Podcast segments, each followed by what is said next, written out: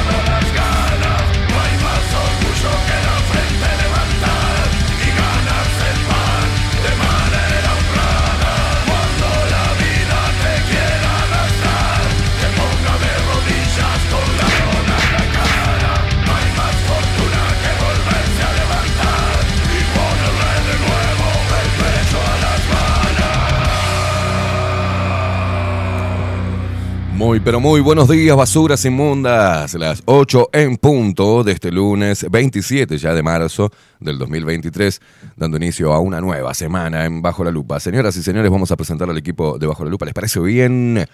Si no, me importa tres carajos. En la web Bilden, de la mano de Miguel Martínez. Video y fotografía Adolfo Blanco. Nuestras voces comerciales, las mejores y las más profesionales, como la hermosa voz de Maru Ramírez. Bienvenidos a Bajo la Lupa. Y la voz de Macho Alfa de Marco Pereira. Bienvenidos, Luperos. Y quien nos pone al aire y hace posible esta magia de la radio y la comunicación es él, el señor Facundo, el vikingo Casina.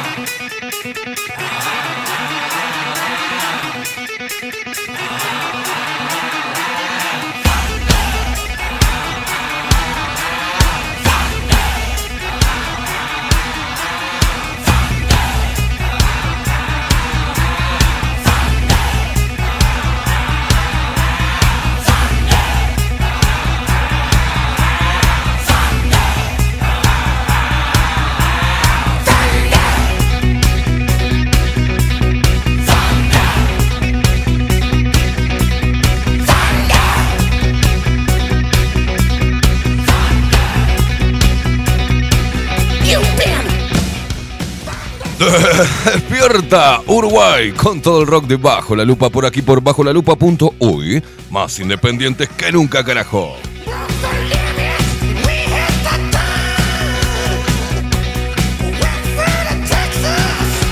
¿Arranca o no arranca?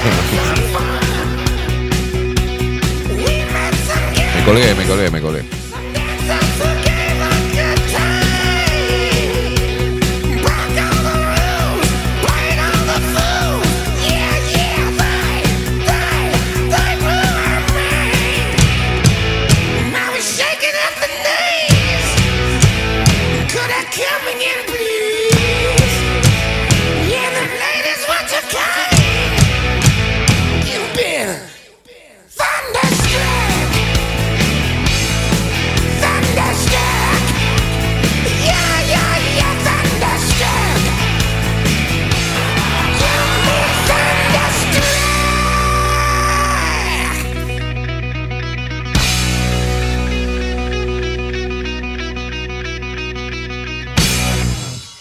Sí señor, porque bajo la lupa trajo el rock a todas tus mañanas para que te levantes bien, intolerante, saltes de la cama, te pegues un bañuelo, salgas a la calle a ganarte el pan de manera honrada, papo, poniéndole siempre el pecho a las balas. Y vos, mamuca, hace lo mismo, ponete hermosa, ponele siempre los pechos a las balas.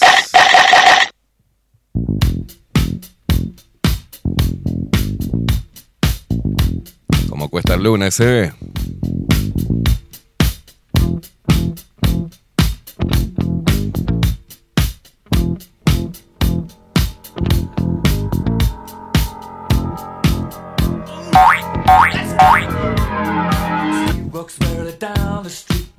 No, no, hoy me levanté pa. Sí, sí. no.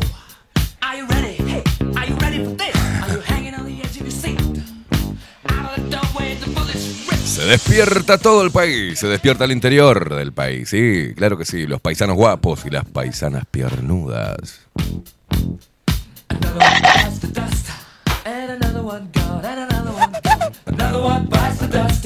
Se despiertan los montevideanos.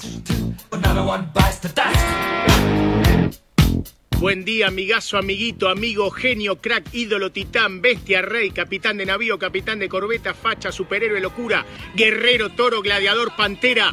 Que tengan un excelente día. Gracias, guacho.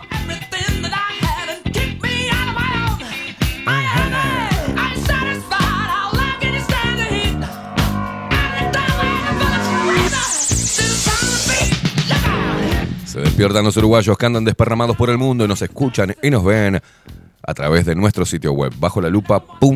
También a través de nuestro canal de Twitch bajo la lupa guion bajo uy. Suscríbete, asquerosidad.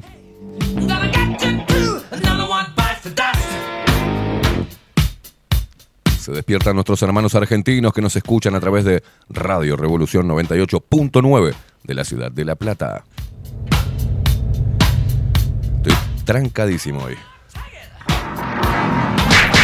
Ah, ah.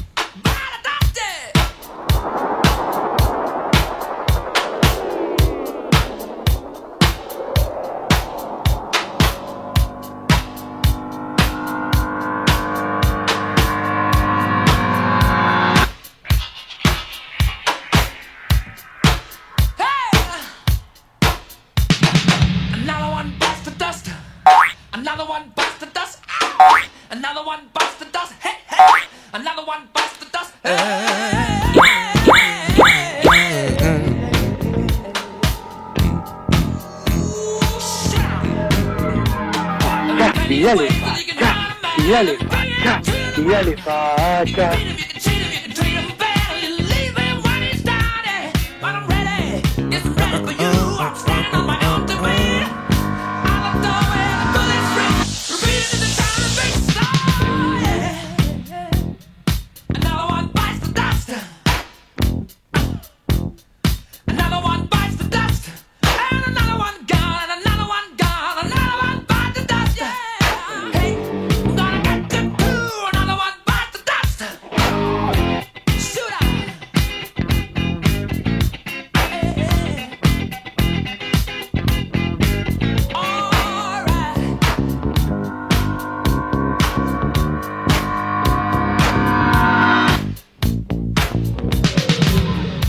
nos seguís a través de todas las redes sociales, arroba bajo la lupa uy, en Instagram, en Twitter y en Facebook. A mí también me seguís en todas las redes sociales, arroba Esteban Caimada. Y te comunicas con nosotros a través de Telegram, arroba bajo la lupa uy, nos encontrás en Telegram. También agendate nuestro teléfono, si sos medio pelotudo, no sabés buscar por el nombre de, de usuario, ¿no? 099-471-356. 099-471-356.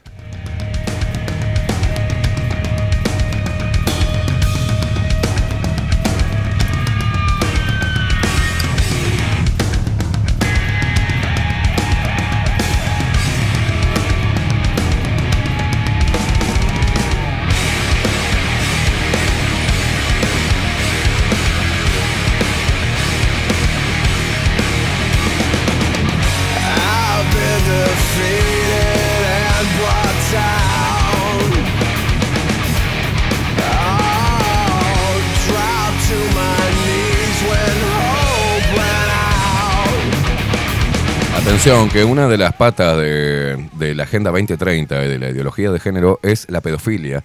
Disfrazar la pedofilia de algo que, que no saben cómo disfrazarlo, ¿no? Del derecho al niño a decidir si quiere tener relaciones sexuales con un adulto y del tipo de amor ¿ah? y del tipo de lo que es abuso y lo que no es abuso. Bueno, ahora uno de en tendencia en Twitter es Romina Celeste, ¿no? Que acusó de pedofilia a miembro del Partido Nacional, ¿no?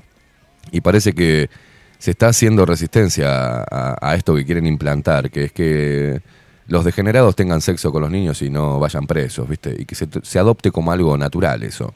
Está pasando también en Buenos Aires, en Argentina, con las acusaciones, ¿no? Con las cosas que se filtraron de varios este, conductores famosos de televisión. ¿ah? Y vuelve todos los videos de Natacha, ¿no? Natacha, Natacha Hay, que denunciaba esto y la trataban de loca y la cagaron matando. Bueno, parece que hay una red impresionante de pedofilia. No, parece no. Hay. En todos los países. Y esto se está queriendo instaurar. La otra vez estaba viendo el fin de semana, estuve leyendo un poco y no, no tenía acceso al PDF de una tesis, ¿no? De, en Chile, que se dio en el 2016 y después en el 2020 y después en el 2022, respecto a todo esto, ¿no? Ah, ahora quieren eh, legalizar a través de la ventana de Overton la pedofilia.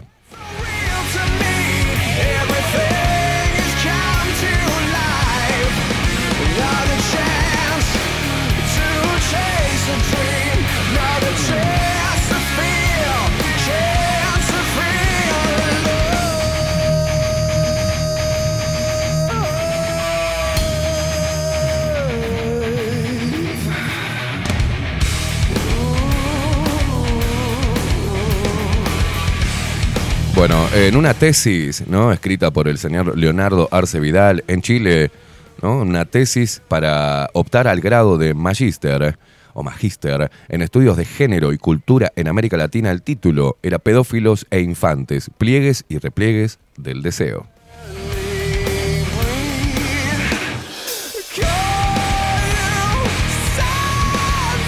La reseña y el resumen de esta tesis, que generó mucha polémica en su momento en las redes sociales, y el año pasado también, dice, la presente tesis es la apuesta reflexiva de una consecuencia usualmente evitada por un cúmulo de reflexiones y disciplinas sobre la infancia que apelan a una nueva representación del infante como sujeto de derecho, sujeto con voz o sujeto completo. Se sostiene que dicho giro infantocéntrico que propugna dicha concepción de la infancia debiese considerar a la opinión del pedófilo dentro de sus reflexiones y pensamientos. Esto último, debido a que la idea de autonomía infantil conlleva aparejada la necesaria recuperación del cuerpo infantil, incluyendo dentro del mismo la potencialidad de diálogo corporal entre adulto e infante. Por lo tanto, lo usual contravención a esta conclusión derivada del giro infantocéntrico requerirá de un análisis crítico que proponga explorar dichos límites de pensamiento reflexivos, esbozar sus limitaciones,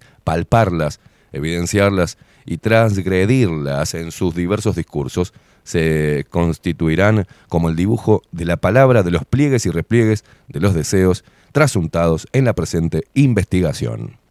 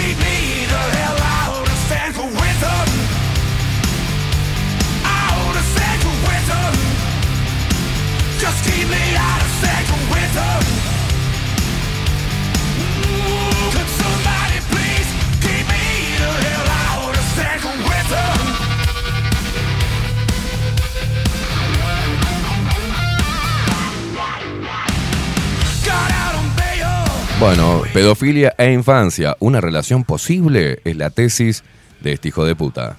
Too many favors, too much to drink. Come 6 a.m. they had me back inside the clink. I'm gonna testify that I was right out of my mind. Let the record show I did it. No te permiten el acceso a ese PDF completo, pero obviamente hay capturas por todos lados de esta porquería, ¿no? Y les voy a leer algunos de los extractos que tiene esto. Después, otro, también haciendo otra tesis, eh, habla de, bueno, la erotización de los maestros, ¿no? Es increíble.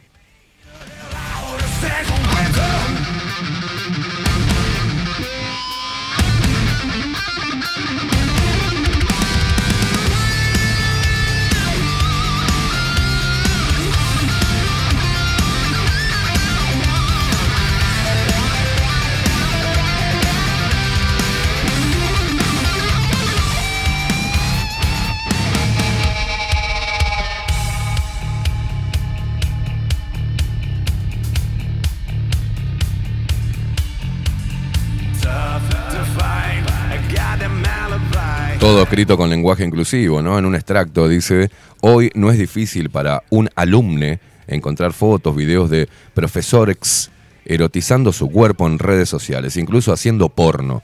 El auge del trabajo virtual y la pedagogía en redes sociales nos obliga a les profesores a preguntarnos sobre nuestra sexualidad. ¿Qué sucede si un alumne se masturba con mi cuerpo virtual? ¿Qué dice de mí un adulto y profesor si no dejo de producir porno a sabiendas que alumnos míos lo ven? ¿Y eh, hay allí algún deseo pedófilo? ¿Debo recluir algún más, debo recluir aún más mi sexualidad disidente en pos de la pedagogía?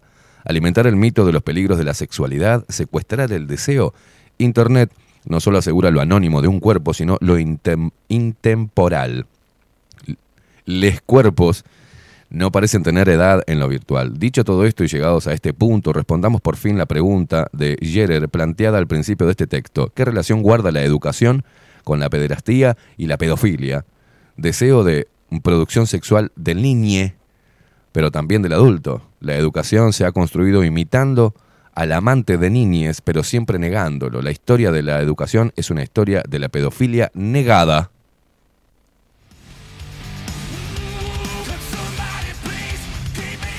El amor pedófilo comparte con el amor infantil una misma cualidad, y es que gran parte de dicha relación se basa en la amistad. La amistad es el vínculo por excelencia del infante, quien hace amigos con extrema facilidad. Algunos pedófilos, aquellos cuya preocupación por el infante es absoluta y real, gustan de jugar con sus amantes, adoran el juego improductivo, sueñan con él en tanto sea realizado con quien aman. Vamos, Roger, ahora ya podemos jugar a todo lo que queremos, ya no hay tiempo, ya no hay materia, ya no te harás nunca mayor y no habrá que temer a nada. Juguemos, juguemos, juguemos, dice acá y es un extracto, ¿no? Juego y amistad, pedófilo e infante. Pero, ¿qué hay del abuso sexual? Dice, no todo, no es todo pedófilo un abusador. Claramente que no lo es, dice.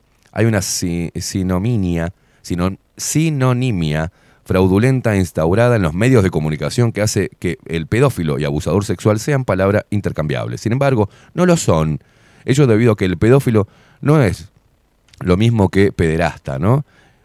Quien es el que sí tiene relaciones sexuales con un menor. E incluso un pederasta, eh, pese a ser un criminal por derecho, no necesariamente es un abusador sexual de hecho. El abuso sexual requiere un sujeto abusado, no la mera presuposición de que hay abuso por características ajenas a la víctima. Y sigue. Y sigue.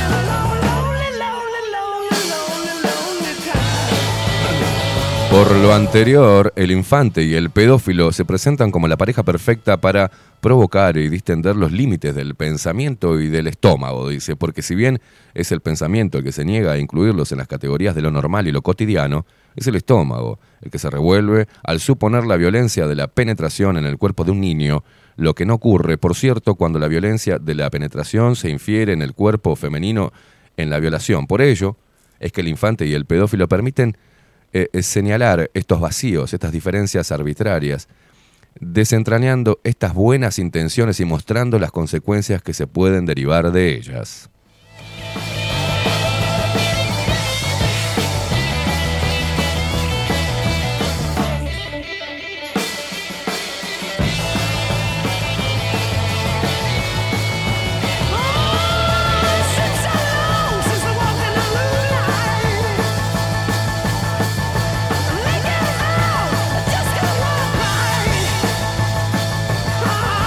Por eso hay que ver, eh, según esta tesis, a los pedófilos, eh, tiene, todo lo que se hable sobre ellos debe ser leído en, un- en la perspectiva de quién es víctima y no victimario. La costumbre de poner como víctima al niño y victimario al pedófilo ha derivado en una victimología fraudulenta y a priorística, que no respeta ni se interesa por las realidades que va a juzgar y que autoriza, además de linchamientos populares en la imaginación o en la realidad, los juicios paralelos de los periodistas o las medidas estigmatizadoras de los registros judiciales que no claudican. La fiebre persecutoria contra el pedófilo requería, ya desde hace bastante tiempo, una, un contrapeso teórico que eh, pusiese en tela de juicio y criticase estos procedimientos en su contra. De igual manera, el giro infantocéntrico anidaba en sus entrañas una carencia básica. ¿Cuál era la invisibilización de la violencia sexualizadora que proscribe al infante de los círculos de lo erótico, de lo sensual y de lo sexual?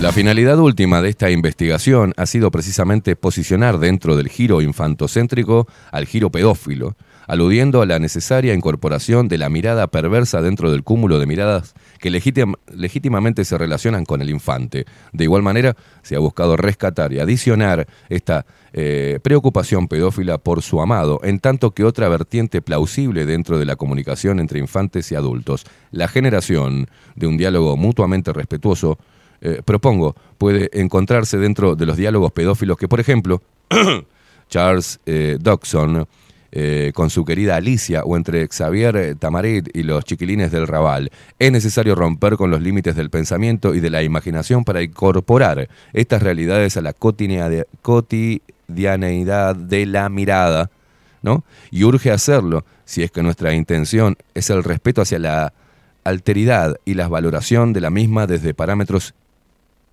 inmanentes del sujeto valorado. La presente investigación es, en, última instancia, un llamado a la apertura reflexiva. No es más que un sobrevuelo sobre una región inexplorada. Corresponderá en trabajos sucesivos ahondar y profundizar en cada uno de los recovecos que el terreno pueda presentarnos.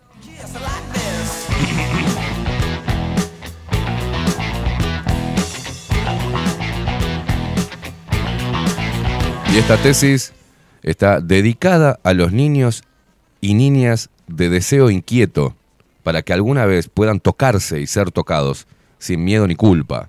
A los pedófilos de deseo culposo para que exorcicen su malestar y sus temores por amar a quienes aman.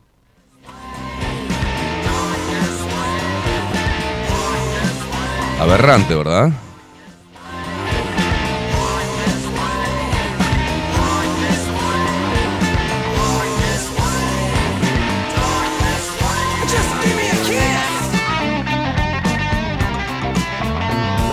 Bueno, parece que para la ideología de género, las feministas y los malditos degenerados, ¿ah? esto es normal, que un adulto tenga un sentimiento amoroso ¿ah? y erótico y sexual con un niño. Les parece que esto debe ser respetado, ¿no? Dentro de la diversidad sexual y dentro de las diferentes formas de amar. Esto es aberrante. Yo no sé ustedes, padres, pero si de alguna forma esto ingresa a la currícula de la educación, creo que deberíamos salir a quemar todo.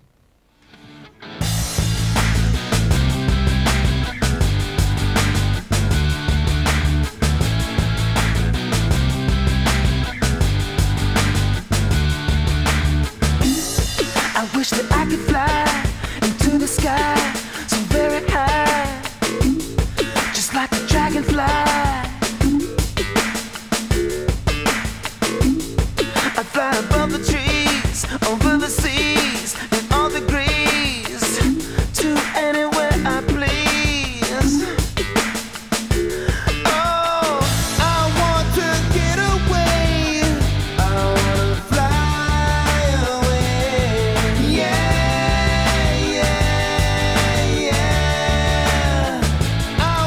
Pero el 27 de diciembre de 2022 hubo una declaración pública de la Defensoría de la Niñez en relación a la tesis de la Universidad de Chile sobre la pedofilia. En relación a los trabajos de la tesis de la Facultad de Filosofía y Humanidades de la Universidad de Chile, que se han conocido por redes sociales y que tratan sobre la pedofilia, por ejemplo, pedófilos e infantes, pliegues y repliegues del deseo, y el deseo negado del pedagogo ser pedófilo, como Defensoría de la Niñez declaramos lo siguiente.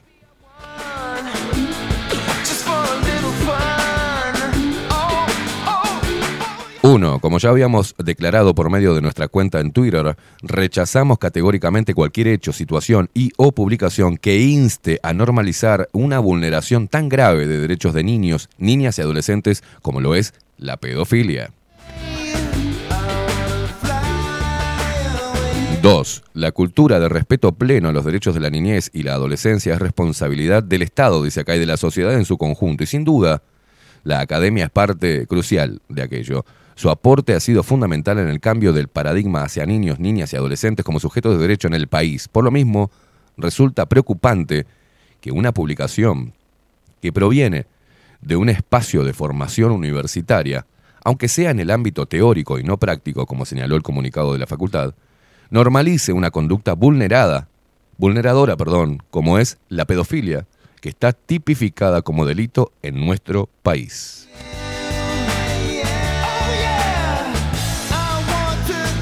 3. Bajo las facultades que nos otorga la ley número 21.067, hoy enviamos un oficio número 100 1221 barra 2022 a la Rectoría de la Universidad de Chile con el fin de que se aclare que las dos tesis en cuestión no pueden ser interpretadas como investigaciones que avalan o justifican conductas abusivas contra niños, niñas y adolescentes. Bueno, tan- dado el riesgo de entregar a la ciudadanía un mensaje errado sobre la gravedad de este tipo de conductas, pudiendo derivar en la normalización de estos delitos. Adicionalmente, solicitamos que se nos informe sobre las medidas que se adoptarán por parte de dicha casa de estudios para aclarar la interpretación y alcance de dichos documentos de investigación. 4. Por último, reiteramos, no existe ninguna justificación ante una agresión sexual contra niños, niñas y adolescentes. Dale con eso, ¿no? Todos somos defensores y defensoras de sus derechos y debemos avanzar en conjunto a una cultura que les respete y proteja en todos los ámbitos.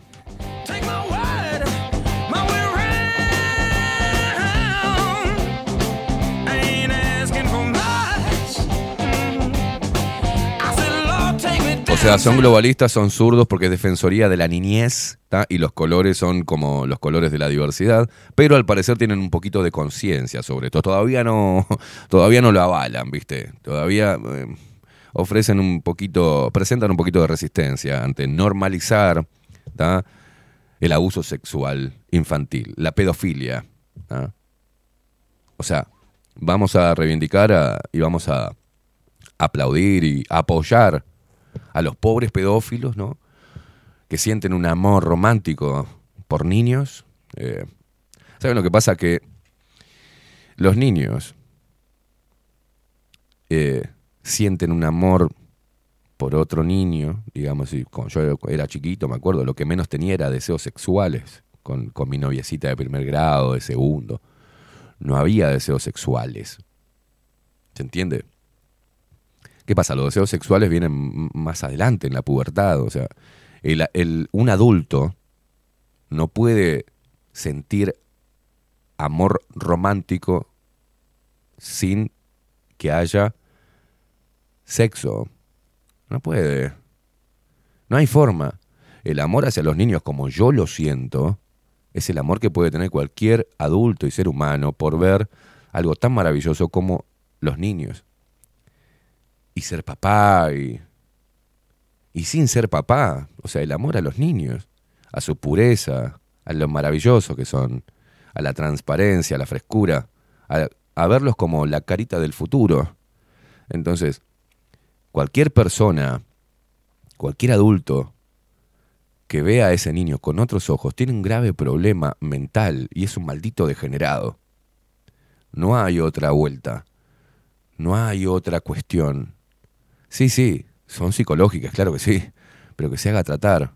Y es un peligro, porque puede marcar la vida de una niña o, o de un varón, de una nena, un varón, lo, lo puede marcar para toda la vida, ese maldito degenerado. Y si encima esto se discute y se le busca una vuelta para decir, bueno, no es tan malo ser pedófilo, es otra de las formas de amar, ¿no? Y si lo metemos dentro de lo que son los centros de estudio, y de a poco lo vamos metiendo y vamos diciéndole al niño que está bien si un adulto viene y le toca sus partes con amor y con consentimiento, le pregunta, ¿te puedo tocar tus partes? Y el niño sí, que le diga, entonces bueno, está consintiendo un abuso sexual, señores, pero estamos todos locos. ¿Qué mierda tienen esta gente en la cabeza? Son una horda de degenerados. Son unos malditos degenerados. Y hay una red importante de degenerados en cargos de poder. Hay tráfico de niños. Hay pornografía infantil. Hay abuso, hay secuestro. Se los venden como como ganado.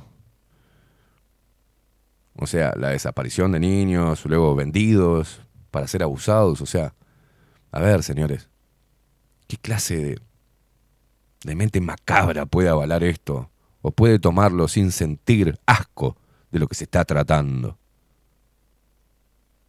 No solamente esto, sino se hicieron seminarios hablando sobre lo que sufre un pedófilo, ¿no? Que no puede contener ese deseo de sentir amor por un niño y de alguna manera dentro de ese amor adulto y de repente erotizarlo un poco. Son unos malditos degenerados. ¿Quién se puede erotizar con un niño? ¿Quién se puede erotizar con un niño? A ver, díganme, por favor. Porque por ahí yo soy de otro planeta o, o soy muy antiguo. No, soy normal, señores. ¿Qué pasa? hay otro aspecto que se condena, pero que sería entendible. Porque para que el ser humano vea a alguien o le llame la atención sexualmente, por ejemplo en el hombre, eh, puede ver el cuerpo de una menor de edad, de 15 años, de 14, de 15, de 16, y de alguna manera llamarle la atención. Se, se desarrolló, ya tiene el cuerpo de mujer, entonces visualmente el instinto animal, el instinto del ser humano, ve a esa mujer como algo atractivo. Y la conciencia es la que traza la raya, ¿se entiende? La conciencia es la que traza la línea de lo que está bien y lo que está mal. Ahí los hombres nos damos cuenta que sí, es llamativa, que es la puta madre, pero es menor. Tiene 15 años, tiene 16. ¿Se entiende? Entonces, eso es una cosa, que uno se pueda sentir atraído sexualmente, que haya una atracción sexual por alguien. Y también lo tiene, se hicieron películas que no se condenaron, ¿eh? se hicieron películas de profesoras enamorándose de alumnos. Hay una película que estuve viendo algunos extractos donde ella se siente atraída por un menor de edad, por un chico joven. Y el, el actor tiene una cara de niño bárbara. Y ella, que, que es Kate Blanchett. Y termina en una escena besándose con él, pero no hay problema con eso. O sea, lo que pueda ver o que se pueda plantear desde el lado de la mujer, como que está bien visto. Pero hay mujeres también que se sienten atraídas sexualmente por jovencitos. Y es un problema que tiene esa mujer. Porque si el cuerpo no desarrollado de un, de un varón a vos te, te excita, y bueno. Pero comprendo que por ahí, para una mujer adulta, vea un cuerpo de un chico de 16 años que es deportista y realmente le atraiga sexualmente. Y sí, es normal, pero la conciencia le dice que sí, que está bien, que puede existir algo, una atracción natural, un ¡buah! tiene un cuerpo espectacular, tiene un cuerpo de hombre ya, pero es menor de edad. Entonces hay una, una conciencia sobre eso. Ahora, cuando vos perdés esa línea de conciencia, no te importa nada y de repente empezás a tener sexo con chicas de 14 años y te convertís en un maldito pedófilo, porque en realidad sí, se desarrollaron todo, pero tiene 14 años. Mentalmente, no es una adulta, no es una mujer adulta, es una niña. Y acá se quiere normalizar el hecho de que yo me sienta atraído por un, por un niño. A ver, qué enfermo. Yo no lo acepto de ninguna manera. De ninguna manera. De ninguna manera. Y esto debe ser condenado, debe haber una fuerte defensa sobre el niño, como está pasando ahora también de meterle ideología al niño y sexualizarlo o transexualizarlo. Eso también es violencia, eso también es abuso, eso también es una violación a sus derechos, a su derecho del crecimiento en las etapas que tenga que crecer es adelantarle, hacerle saltear un montón de pasos de una mentalidad que aún no está preparada para comprender la sexualidad. Entonces eso es violar la mente del niño. Y lo están haciendo en los centros de educación, y lo están haciendo los maestros y los profesores. Ante la mirada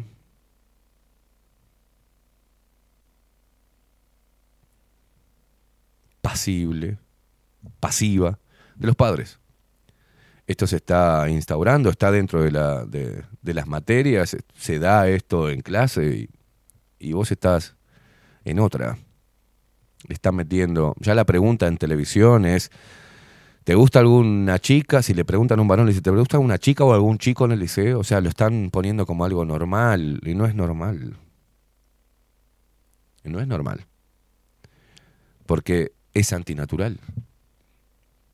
Lo lamento, pero es antinatural. La- repito diez mil veces, yo no tengo ningún problema ni soy homofóbico. Cada cual en su vida adulta puede tener el sexo con quien quiera, adulto también. Del mismo sexo, el sexo opuesto, puede masturbarse todo el día, para mí no me interesa. Puede tener sexo con una planta igual, me importa tres carajos. Pero ya es adulto. Él decide con quién compartir y con quién con quién se acuesta. Ahora los niños no. Todavía no pueden elegir y si vos lo le estás metiendo este, todo este tipo de cosas que eh, si tener eh, despertar sexualmente eh, o besuquear a, a alguien de tu mismo sexo está bien eh, hay una ahí hay como una los niños no saben separar lo que es el amor del amor romántico o, de, o del cariño de amistad, o sea, se mezclan muchas cosas. Están muy perturbados los niños con todo este tipo de, de embates, ¿no? Y encima le van a decir que está bien, por ejemplo. Van, a, van a ir creciendo con la idea, con estas tesis de la Facultad de Filosofía y Humanidades. Van a ir creciendo con la idea de que, bueno, de que si tienen algún episodio donde un adulto los toquetee o les diga estoy enamorado de vos, y los toquetee, es algo normal y hay que considerarlo como algo, bueno, otra forma de amor y, y hay que tratarlo con... Y bueno, de repente, ¿no? Podemos tener sexo, vaya a saber. De repente podamos tener sexo, así me hace salvar la materia y total, está bien, si no es pedofilia, eh, está bien, es consentido. Vos, estamos mal de la cabeza. Nosotros no. Toda esta gente. Toda esta gente. Y tenemos que estar alertas a lo que pasa en los centros de estudio de nuestros niños. Hay que cuidar de toda esta basura enferma, macabra y degenerada a nuestros niños.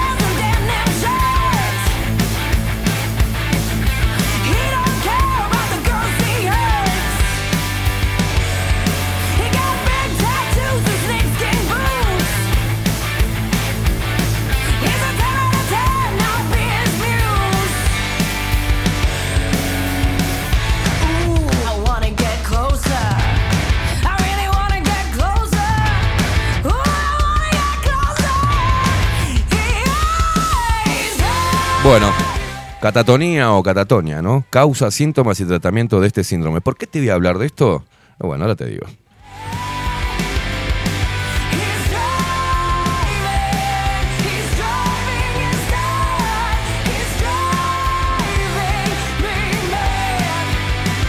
Es posible que alguna vez hayamos visto en alguna película, leído en un libro o incluso visto en la vida real algunos pacientes psiquiátricos que permanecen en un estado de ausencia, rígidos e inmóviles, mudos y reactivos, pudiendo ser colocados por terceras personas en, cualquiera, en cualquier postura imaginable y permaneciendo en dicha postura cual muñeco de cera.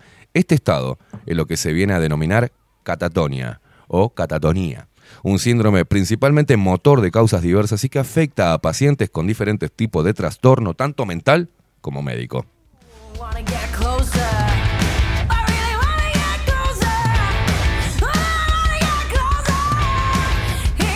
La catatonía es un síndrome del tipo neuropsicológico que, en que se producen una serie de síntomas psicomotores, a menudo acompañados por alteraciones cognitivas, de conciencia y de la percepción. Los síntomas más característicos de este síndrome son la presencia de eh, catalepsia o imposibilidad de movimiento debido a un estado de rigidez muscular que impide la contracción muscular, la flexibilidad seria, un estado de resistencia pasiva en el que el sujeto no reflexiona, ¿eh? no flexiona, perdón, las articulaciones por sí mismo, quedándose tal y como está, y se le coloca de determinada manera con la misma postura y posición a menos que se le cambie y en el que los miembros del cuerpo permanecen en cualquier postura en que otra persona las deje. Bueno, mutismo, negativismo ante el intento de, de- perdón, de hacer al sujeto realizar cualquier acción, ecosíntomas o repetición, limitación automática de las acciones y palabras llevadas a cabo por su interlocutor,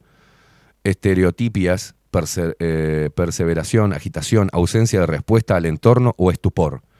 Su diagnóstico requiere al menos tres de los síntomas anteriormente citados durante alrededor de al menos 24 horas. Por norma general, se presenta anosognosia respecto a la sintomatología motora. Bueno, algunos síntomas psicológicos. Escuchen. Los sujetos con esta alteración presentan a menudo una eh, emocionabilidad intensa, difícilmente controlable, tanto en lo positivo como en lo negativo. Si bien la inmovilidad motora es característica, en ocasiones los pacientes salen de ella en un estado emocional de gran intensidad y con elevado nivel de movimiento y agitación que les puede llevar a autolesionarse o a agredir a otros. A pesar de su eh, anosognosia respecto a sus síntomas motores, son sin embargo conscientes de sus emociones y la intensidad con la que se presentan. La catatonía puede presentarse en diferentes grados de mayor o menor gravedad, produciendo alteraciones en el funcionamiento vital del paciente que pueden hacer difícil su adecuación al medio. Si bien el pronóstico es bueno, si empieza a tratarse pronto, en algunos casos puede ser crónico e incluso puede llegar a ser mortal en determinadas circunstancias.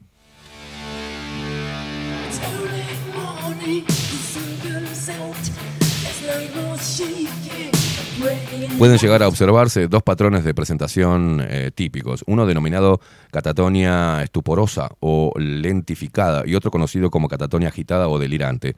La primera de ellas se caracteriza por un estado de estupor en la que hay ausencia de funciones de relación con el entorno. El individuo permanece paralizado y ausente respecto al entorno, siendo los síntomas comunes la catalepsia, flexibilidad, flexibilidad seria, mutismo y negativismo. En lo que respecta a la catatonía agitada o delirante, se caracteriza por síntomas más vinculados a la activación, tales como eh, ecosíntomas, la realización de movimientos estereotipados y estado de agitación. Las posibles causas de la catatonia, bueno, las causas de la catatonía pueden ser muy diversas. Al considerarse como síndrome neuropsicológico, se ha de tener en cuenta la presencia de alteraciones en el sistema nervioso.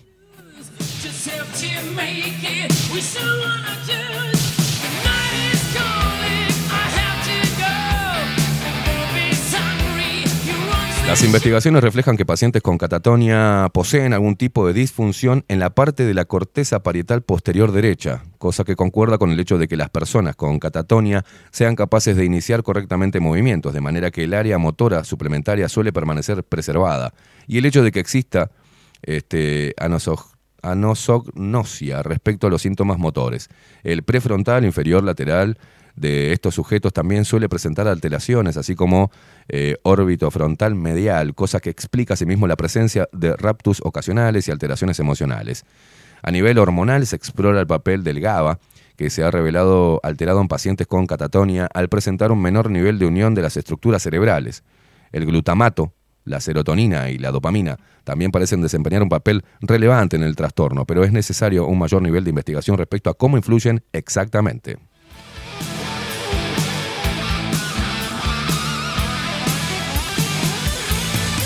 Causas orgánicas potenciales. Bueno, una de las primeras causas que, se deben, que deben explorarse en primer lugar es la de tipo orgánico, al ser la catatonia un síntoma presente en una gran cantidad de alteraciones neurológicas. En este sentido, podemos encontrar que la epilepsia del lóbulo temporal, la encefalitis, los tumores cerebrales y los accidentes cerebrovasculares son posibles causas de este síndrome que deben tratarse de inmediato. Además de ello, infecciones como la septicemia o las producidas por la tuberculosis, la malaria, la sífilis o el VIH pueden causar también este estado, fallos hepáticos y renales, hipotiroidismo, complicaciones severas de la diabetes como la eh, cetoacitosis o incluso eh, hipotermia severa son eh, otras afecciones que se han visto vinculadas a la aparición de catatonia. Otras causas biológicas pueden derivarse del consumo y o abuso de sustancias psicoactivas, sean drogas o psicofármacos. Por ejemplo, es, fre- es frecuente que aparezca catatonia en el síndrome neuroléptico maligno grave y potencialmente mortal síndrome. En algunos casos aparece ante la administración de antipsicóticos.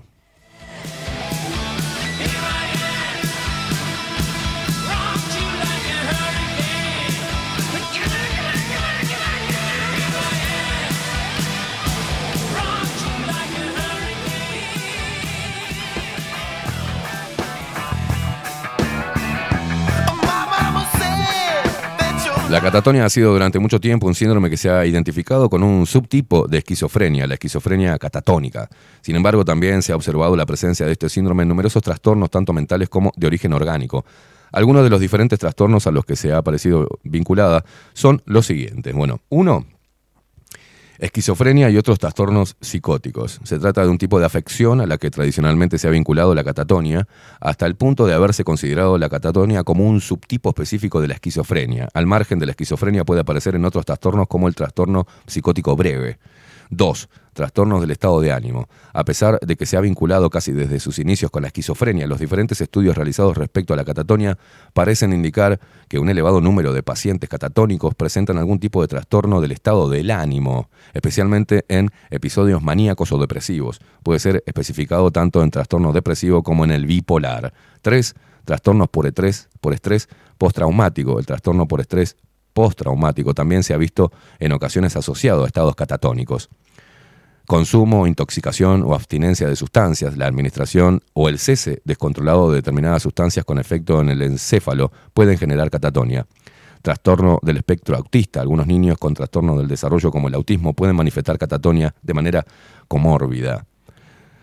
Bueno, consideración hoy en día, la última revisión de uno de los principales manuales diagnósticos de psicología, del DSM-5, ha eliminado esta etiqueta como subtipo de esquizofrenia para convertir la catatonia en un indicador o modificador del diagnóstico, tanto este como de otros trastornos, como los del estado del ánimo. Asimismo, se ha añadido la clasificación como síndrome neuropsicológico, separadamente de otros trastornos.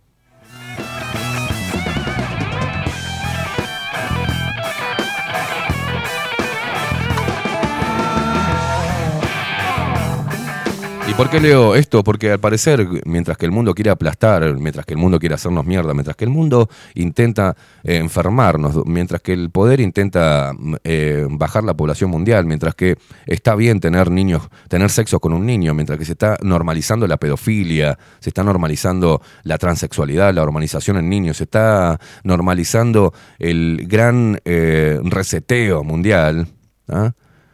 Los pueblos están en estado catatónico. La mente está en estado catatónico, no tiene reacción. Veo mucha gente que está quieta en su lugar, que está petrificada, que no se mueve, que mira todo esto, toda esta este apocalipsis de mierda, lo mira de forma pasiva, sin hacer, sin decir, sin mover un dedo, sin hacer absolutamente nada, totalmente en estado catatónico. En otros tiempos, este tipo de cosas generaban una revolución. Ahora no. El ser humano está totalmente vencido, rendido. Levanta la bandera blanca y dice, me rindo, no peleo más. Que toda esta locura se instale. Así sin más. Y, de alguna forma, a través de la ventana de Overton, empieza a escuchar y dice, bueno, me parece que, que tienes razón en los conceptos. Que dice, no, no, es increíble el lavado de cerebro que están teniendo los seres humanos. Y saben que no me incluyo en ello. Porque estoy muy despierto con todos estos embates. No me incluyo en ese grupo. Y a muchos de los que están del otro lado también no, no los incluyo. Pero la gran masa, la que mueve las redes, o al menos lo que quieren hacernos este, pensar, pero también esto va más allá de las redes y los medios de comunicación. Esto va en los centros de estudios, donde este tipo de tesis sean estudiadas en, en cualquier nivel educativo de nuestros niños, es una violación a los derechos del niño. Es una violación a la patria potestad. Es una violación a la laicidad. Es una violación total de los derechos del individuo, de los derechos de la familia, de los derechos a una educación, no, a, un adoctrinamiento.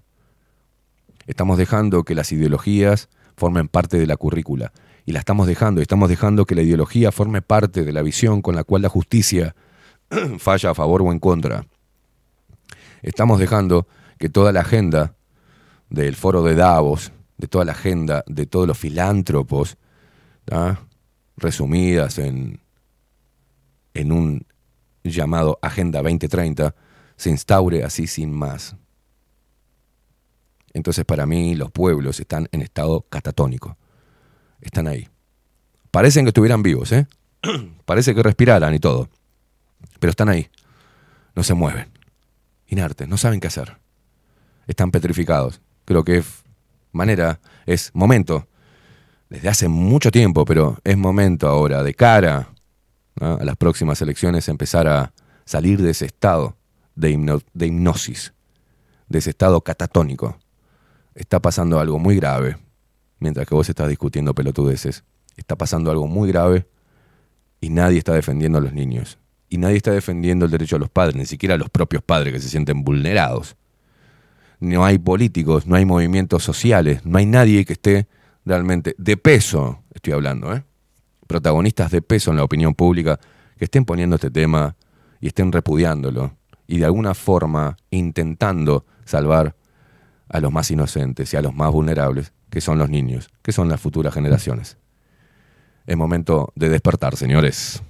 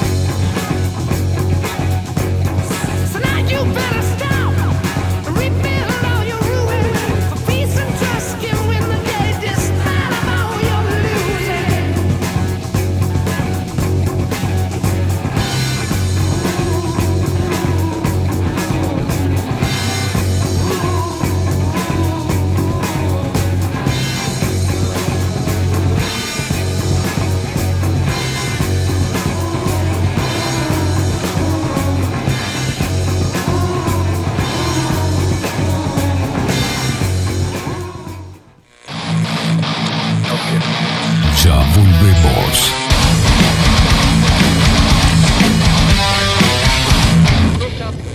Salón Libertad tiene todo lo que te puedas imaginar. El salón más completo del centro. Agencia oficial de timbres notariales, profesionales y judiciales. Paraguay 1344. Teléfono 2 938 33. Fletes Alex más de 14 años de experiencia transportando tu carga a todo el país. Fletes, mudanzas y repartos. Contamos con personal calificado para carga y descarga. Precio, seguridad, cordialidad y calidad en transporte.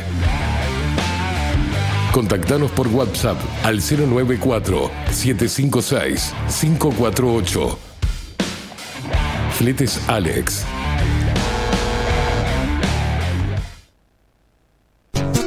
Mercado de Carnes La Vaquilla. Ofrece a sus clientes los mejores cortes y la mejor atención. Ventas por mayor y menor. Descuentos especiales a parrilladas, colegios y caterings. Envíos sin cargo. Teléfono 2-208-9877. Horarios de lunes a sábados, de 7 a 13.30, de 17 a 20 horas. El tierno sabor de nuestras mejores carnes a su mesa. Mercado de Carnes La Vaquilla.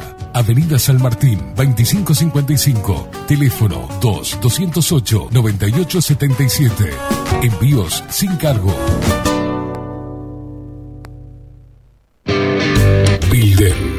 Transformación digital. Creamos la estrategia de transformación digital para que tu empresa avance y se adapte a los desafíos de hoy. Desarrollo y posicionamiento web, community management, planes de marketing digital. Builden. Transformación digital. Comunicate al 094 400 060 o escribinos a hola arroba builden.uy. Wolfer Contenedores. Realizamos oficinas, viviendas y proyectos a medida. En Wolfer Contenedores armamos el proyecto para tu vivienda con uno o más contenedores. Visita nuestro showroom en Ruta 1, kilómetro 155-500 y elegí tu vivienda. Wolfer Contenedores para entrega inmediata. Informate al 094-263-705 45 20 31 63 o en wolfer.com.uy. Wolfer Contenedores desde Colonia y Montevideo para todo el país. Estudio Jurídico Notarial, Perezcal y Asociados. Más de 25 años de experiencia en todas las materias, representando a estudios nacionales e internacionales. Una amplia trayectoria en materia penal, sucesiones y reivindicaciones. Más de dos décadas de experiencia recuperando terrenos ocupados. Torre Gorlero, oficina 20, 21 y 22. 099-309-319. Estudio Jurídico Notarial, Perezcal y Asociados. Pescadería El Italiano. Ubicados en el puertito del museo, les ofrecemos pescado fresco todo el año y gran variedad en mariscos, productos de excelente calidad, llevando confianza a su mesa. Los esperamos con la mejor atención personalizada. Pescadería El Italiano, de martes a domingos, de 8 a 20 horas. Contamos con envíos. Pescadería El Italiano. Comunicate al 2-622-7930 y por WhatsApp 095 43 3502. Mostrá tu mejor sonrisa. En Timbo, consultorio odontológico, te ofrecemos la atención y todos los tratamientos necesarios para recuperar tu salud bucal. Reserva tu consulta diagnóstico sin cargo al 099-750-182. Te esperamos en Colonia 1181, oficina 505, esquina Cuareim. Nombrando a Bajo la Lupa, obtendrás un 10% de bonificación. No postergues más la sonrisa que te mereces. Timbo, consultorio odontológico. 099-750-182. Si estás en Miami, Florida y querés renovar los pisos de tu hogar o reformar tu baño y tu cocina, la mejor opción es CM Great Services, la empresa de construcción que le da vida a tu diseño. Más de 20 años de experiencia avalan nuestro trabajo. Reformas, revestimientos de pisos, baños y cocinas. En Miami, Florida, CM Great Services. Contactanos al 786-536-8822. Café Jurado, directamente desde la planta hasta su propia taza, siempre garantizando la mejor calidad. Café Jurado, su cuerpo, su intenso sabor y su aroma hacen de nuestro café un placer único. Desde 1912, pasión por el café. Grupo Service. Servicio técnico especializado. Huawei, iPhone, Xiaomi. Trabajamos con todas las marcas. Contamos con servicio express. Cambio de pantalla en 30 minutos. Grupo Service. Grupo Service. Reparación de celulares, computadoras y tablets. Encontrarnos en nuestra web gruposervice.com.uy y por WhatsApp 094 389 568. La Carola. 13 años haciendo las mejores paellas y tortillas españolas de Montevideo. Sus chefs, Marcos y Carola, no solo ofrecen las mejores paellas, sino que también tienen las mejores pavlovas de la ciudad. Cuentan con un jardín exclusivo para tapeos, degustaciones de vinos y reuniones familiares. También ofrecen un menú express con opción de pasta y jugos naturales. De martes a viernes a partir de las 20 horas, sábados y domingos, también al mediodía. Instagram, La Carola Tapas. Gonzalo Ramírez 2225, esquina Juan Polié. Reserva tu lugar 099 24 20 72. La Carola, el clásico de la ciudad. Mercería Las Labores. La mercería más antigua del país, desde hace más de 100 años junto a vos. Tristán Baja 1524, abierto de 9 a 19 horas. Visítanos en www.lanerialaslavores.com.uy. Facebook, Mercería Lanería Las Labores. 094-893-881. En artículos de mercería y lanería, lo que no encuentra aquí, no existe. Ahora también estamos en Twitch. Seguinos. En Bajo la Lupa guion bajo uy. Bajo la Lupa contenidos más independientes que nunca.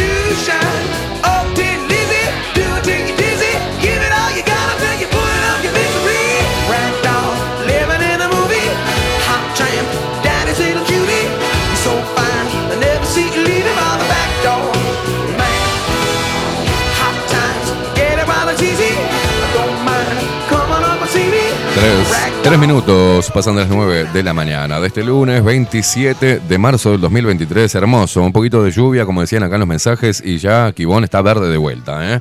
Este, qué impresionante. Lo que es la naturaleza, un poquito de agua y vuelve el verde.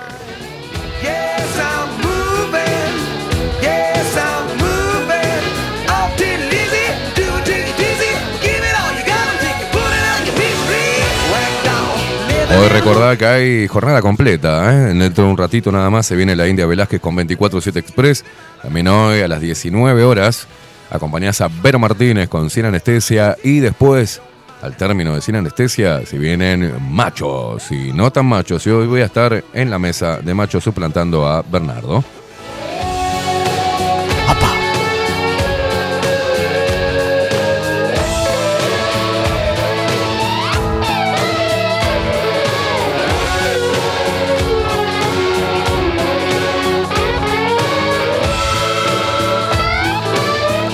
Muchos mensajes que nos llegan a través de Telegram. Vamos a leer algunos, ¿no? Hay mucho para hablar hoy, ¿eh?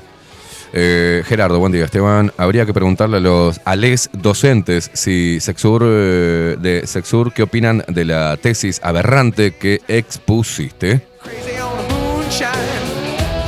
Tato, buenos días, gente con los huevos y los ovarios bien puestos. Los mal paridos psicólog- psicólogos, sociólogos y grupetes de mierda que dicen proteger a los niños, niñas y ñomos. En el mismo mensaje te están diciendo que son los mismos hijos de Ramil puta que atacan con ferocidad a la infancia. No puedo entender que eh, los papis sean tan imbéciles. Son tan responsables como los retardados mentales que ven en un angelito deseo sexual este, facón y decapitación a los retrasados mentales. Dice, a ver si alguien con este deseo, que no es más que una aberración, dice, ¿de qué carajos estamos hablando? Y bueno, este, ¿te indigna? Y a mí también, loco.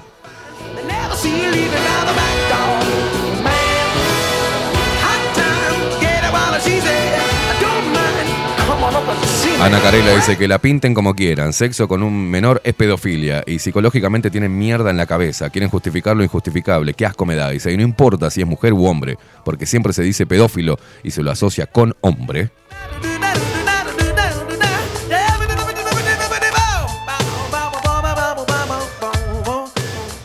Ah, Facu me estaba señalando. Diario de un escándalo es la película que hacía referencia con Kate Blanchett. ¿eh?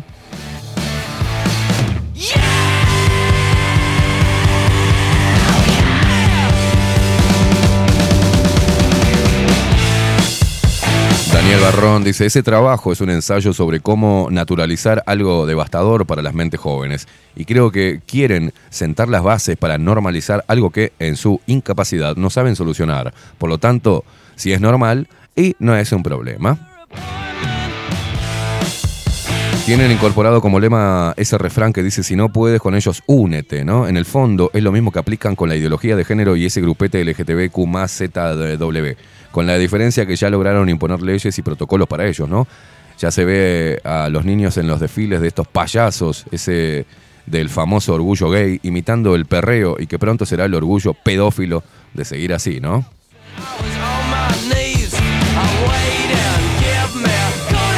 Ahora el muchacho este, dice Coco, eh, Romina, Celeste, aparece como víctima denunciando un tema que está en apogeo. Falta que, defina como, que se defina como afrodescendiente. En política no hay casualidades ni errores. Se viene el primer candidato a presidente trans.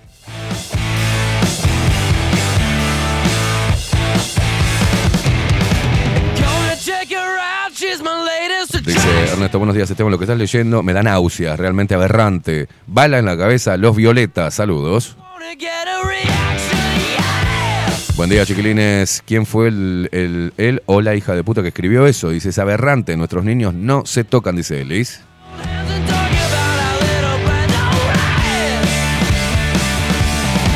Dice Paula, la puta madre, ya arranqué a putear, los niños siempre fueron el objetivo, yo tengo una solución, bala en la frente y listo, no más enfermos mentales. Y bala para todos quienes apoyen esta mierda de agenda, es una purga eh, necesaria para limpiar la humanidad. Dice, no, Esteban, no tenemos que esperar a que entre ya, tenemos que salir a quemar todo para que ni se le cruce por la mente intentar meterlo, ¿no? En la escuela.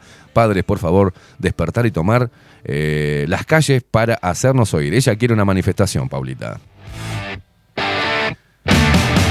Juan Luis, desde Chile, dice, estos marxistas de mierda de la Universidad de Chile estaban callados y apro- aprobaron la tesis pedófila. Solo cuando se destapó el escándalo salieron rasgando vestidura. Dice, son unos hijos de puta. ¿eh?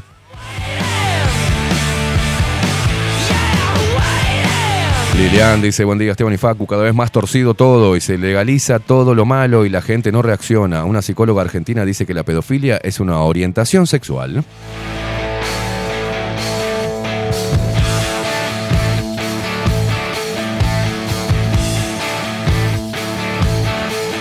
La psicóloga eh, Celia Antonini, eh, eh, acá en Argentina, dice eh, causa coraza, ¿no? Todo lo que está pasando en Argentina con el tema de la pedofilia.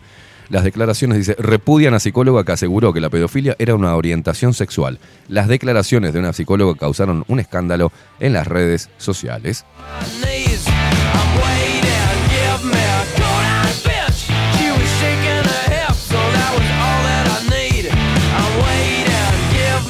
Bueno, todo se dio en el medio de intrusos cuando Celia Antonini dijo que eh, la pedofilia es una orientación sexual, entonces pueden relacionarse normalmente como cualquiera de los otros, pero el deseo sexual, este, No, gracias, cartelito.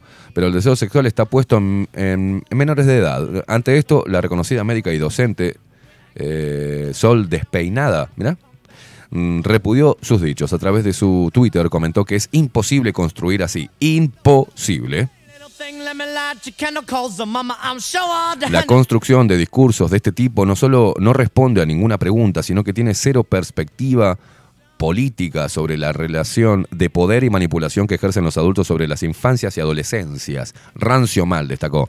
Bueno, asimismo los fanáticos apoyan a la profesional de la salud. Por su parte, Antonini hizo una extensa aclaración. De más está decir que no apoyo la pedofilia y en ningún momento dije algo así. Una cosa es informar sobre un descubrimiento científico de manera objetiva y otra es apoyar la pedofilia. Son imputables y merecen el mayor de los castigos, escribió. Bueno, hay que tener cuidado como habla uno, ¿eh?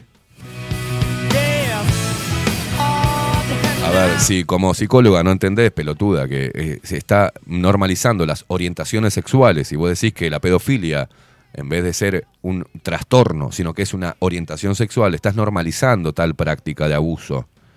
¿Se entiende? Hay que tener cuidado con las palabras que, que uno dice como profesional, ¿no? Cuando es invitado a hablar como profesional. Hay que tener cuidado.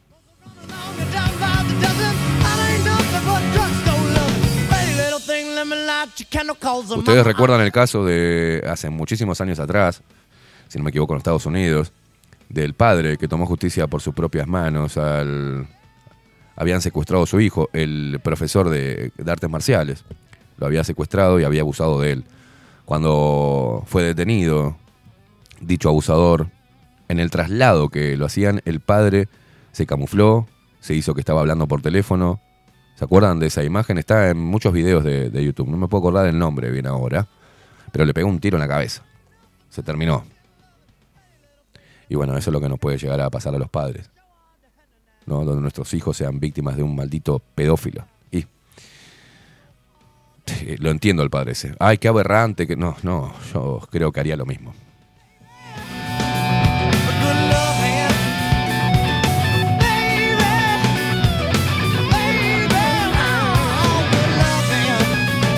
Pero en la defensa de este tipo de cosas y de las injusticias, hoy vemos al hombre minimizado casi a cero, ¿no? Hoy, detrás de la bandera feminista, la mujer tiene carta abierta de decir, de hacer lo que se le cante. La palabra de la mujer vale más que eh, la palabra de un juez. La palabra de una mujer y el escrache en las redes sociales pueden torcer un juicio, pueden encerrar a un, eh, a un posible hombre inocente, como ahora está encerrado Adrián Mastandrea.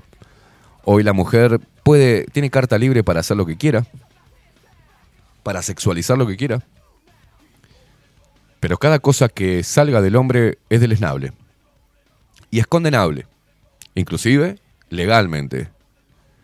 Y eso tiene que parar, señores. Yo llamo a los hombres. Somos los que hemos defendido. si ustedes ven la ciudad, ven las ciudades, fueron construidas por el hombre. Si ustedes ven los acontecimientos de guerra para defender la tierra o por lo que sea, fueron los hombres.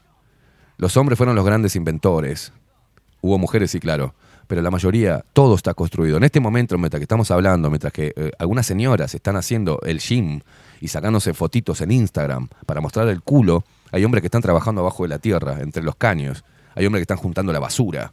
Hay hombres que están trabajando en la construcción a miles de metros de altura. Hay hombres que se están rompiendo el culo trabajando en los trabajos más insalubres que forman parte de tu vida cotidiana, hija de puta. Entonces la mujer puede decir muerte al macho. Si nosotros salimos y ponemos muerte a la mujer o muerte a la hembra, ¿qué sucede? Si nosotros hacemos un gesto obsceno o apenas le tocamos un hombro a una mujer, hoy las redes sociales muestran el momento donde estás tocándole la espalda o el hombro a una mujer y te toman como un maldito degenerado o acosador. Pero, por ejemplo, mujeres como Lola Índigo, que se llaman feministas, pueden hacer música de mierda y pueden hacer, le pueden hacer esto en la cara a un hombre ante la televisión pública y ante el mundo y no pasa absolutamente nada. Míralo.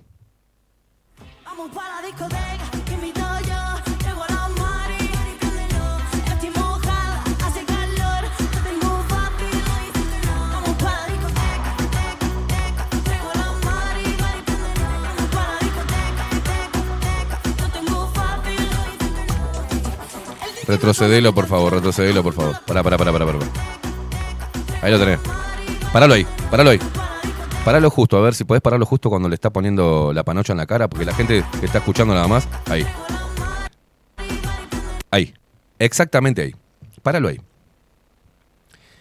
Ahí tenemos. Para la gente que está escuchando nada más, tenemos una cantante, por ponerle así, de esta nueva ola feminista que se dice ser feminista, pero no hace temas feministas, pero es feminista. Acá, en este recital que está dando, con esta presentación, en España es esto, ¿no? Porque están todos españoles, ¿eh? En México, ah, mira. Bueno, acá, esta muchacha le está agarrando la cabeza a uno de los que está sentado en primera fila, le agarra la cabeza y le hace un gesto con la vagina, como si le hubiese, como si le fuese a poner la vagina en la cara al tipo. Y ahora yo digo, si pasa al revés.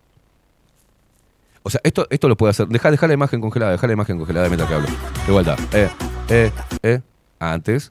Primero se le sienta arriba a un, a un hombre. ¿No? Después lo agarra a este y le hace ¡pac! Entonces, si eso lo hace un hombre, si una mujer está sentada en primera fila y un cantante le hace eso, le agarra la nuca y le hace el gesto como que le va a meter el pene en la cara, hoy, sería, hoy estaría preso directamente. Estaría comiéndose un juicio, estaría eh, en las redes sociales estarían diciendo que es un maldito degenerado, que es un maldito acosador, que es un enfermo, que denigró a la mujer en un acto público. Bueno, pero la mujer puede hacerlo. La mujer puede hacer eso. Y ahí vamos con qué nos pasa a los hombres o qué intentan hacer con nosotros. Minimizarlos, o sea, rebajarnos, aplastarnos a la mínima expresión. No tiene voz ni voto el hombre, el hombre no tiene que hacer nada. Tiene que cerrar el culo, no tiene que reclamar, no tiene que hacer absolutamente nada. Tiene que servir a la mujer y cerrar el culo. Estamos en un momento bastante difícil. Pero además de esto, ¿tenés el otro? Además de esto, la mujer puede también ejercer violencia física con el hombre, que no pasa absolutamente nada. Como este caso, mira. Qué bonito cuando te veo. Qué bonito. Mirá, porfa, le mete una... pi- Acá es eh, lo que estoy mostrando, que después lo vas a ver más tarde si querés en bajolalupa.uy. Es un video que vi que tiene, que tiene como música, tiene una música romántica, tras un video de Instagram. Ponelo ahí. Están discutiendo una pareja en una feria y ella le mete, el tipo tiene lentes, y ella le da una piña en la cara de manera muy violenta que le rompe, vuelan los vidrios, vuelan los cristales de, los lentes. O sea, po- ponelo de vuelta, mirá. Están discutiendo, pa, pa, pa, pa, pa, y ta, ¡pum! Pero esto no se condena. Y el hombre que hace, y hasta se ríe de la vergüenza, ¿no? O sea, tenemos que aceptar todo este tipo de cosas. Tenemos que aceptar que la mujer, por ejemplo, utilice de rehenes a nuestros hijos cuando nos separamos y que nos persiga y que nos saque eh, a prepo a través de la ley un 25% o que nos diga que somos una mierda o si no le pasamos plata directamente le llenan la cabeza a nuestros hijos para que se pongan en contra de nosotros y no nos hablen. La mujer puede hacerlo, la mujer puede pararse en un lugar pasivo y que el hombre sea el que vaya, el que venga, el que ponga, el que ayude, el que contemple, el que ponga la plata, el que ponga y que se esfuerce y la mujer está puesta en un lugar pasivo, en un lugar en un puto pedestal de solamente recibir del hombre y exigirle al hombre lo que ella piensa que un hombre debe hacer para, bueno, porque piensa que se lo merece. Y el hombre no puede hacer absolutamente nada. Cuando uno reclama, ah, sos un hincha huevo, sos un, no, estás loco, esas cosas de mina. No, no, no, estoy reclamando lo que estoy dando. Te estoy diciendo, y estamos diciendo los hombres, que no nos rompan más los huevos, porque somos seres muy valiosos para el funcionamiento de este mundo. Hacemos lo más pesado. Cargamos con todo lo más pesado. Y en vez de ser reivindicado el hombre, he escu- he escuchado muy pocas mujeres, sinceramente. Mira, escuché una que le manda un abrazo, la mujer de un amigo, después, que es músico, terminó un toque y, y ella estaba acompañándolo en todo momento. Y cuando él bajó del escenario y se fue por la parte de atrás, ella caminó por entre medio de la gente y me acuerdo algo que me llenó de orgullo. Ella dijo en voz alta, ¿dónde está mi hombre? ¿Dónde está mi hombre? Y lo dijo, se llenó la boca diciendo, ¿dónde está mi hombre? Las mujeres que no abonen a esto tienen que hacer un esfuerzo extra, hacernos sentir que somos sus hombres, sus machos, que están orgullosas.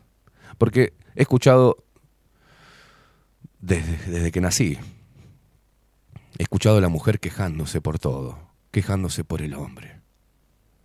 He crecido con mi madre quejándose por mi padre. Y mi padre era un tipo, es un tipo muy trabajador.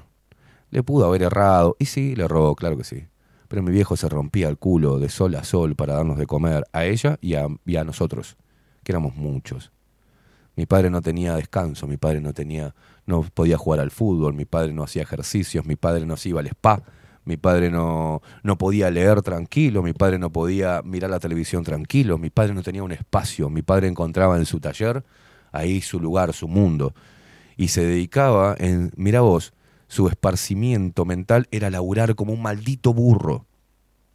Y mi padre no podía llorar, mi padre no se podía quejar, mi padre debía ser siempre el macho, eh, el que nunca se podía enfermar, mi padre ha ido a laburar, nunca lo vi quedarse en casa mi padre, estaba hecho mierda, como sea, mi padre iba a laburar igual, se iba a romper las manos, eh, venía con las manos hechas mierda.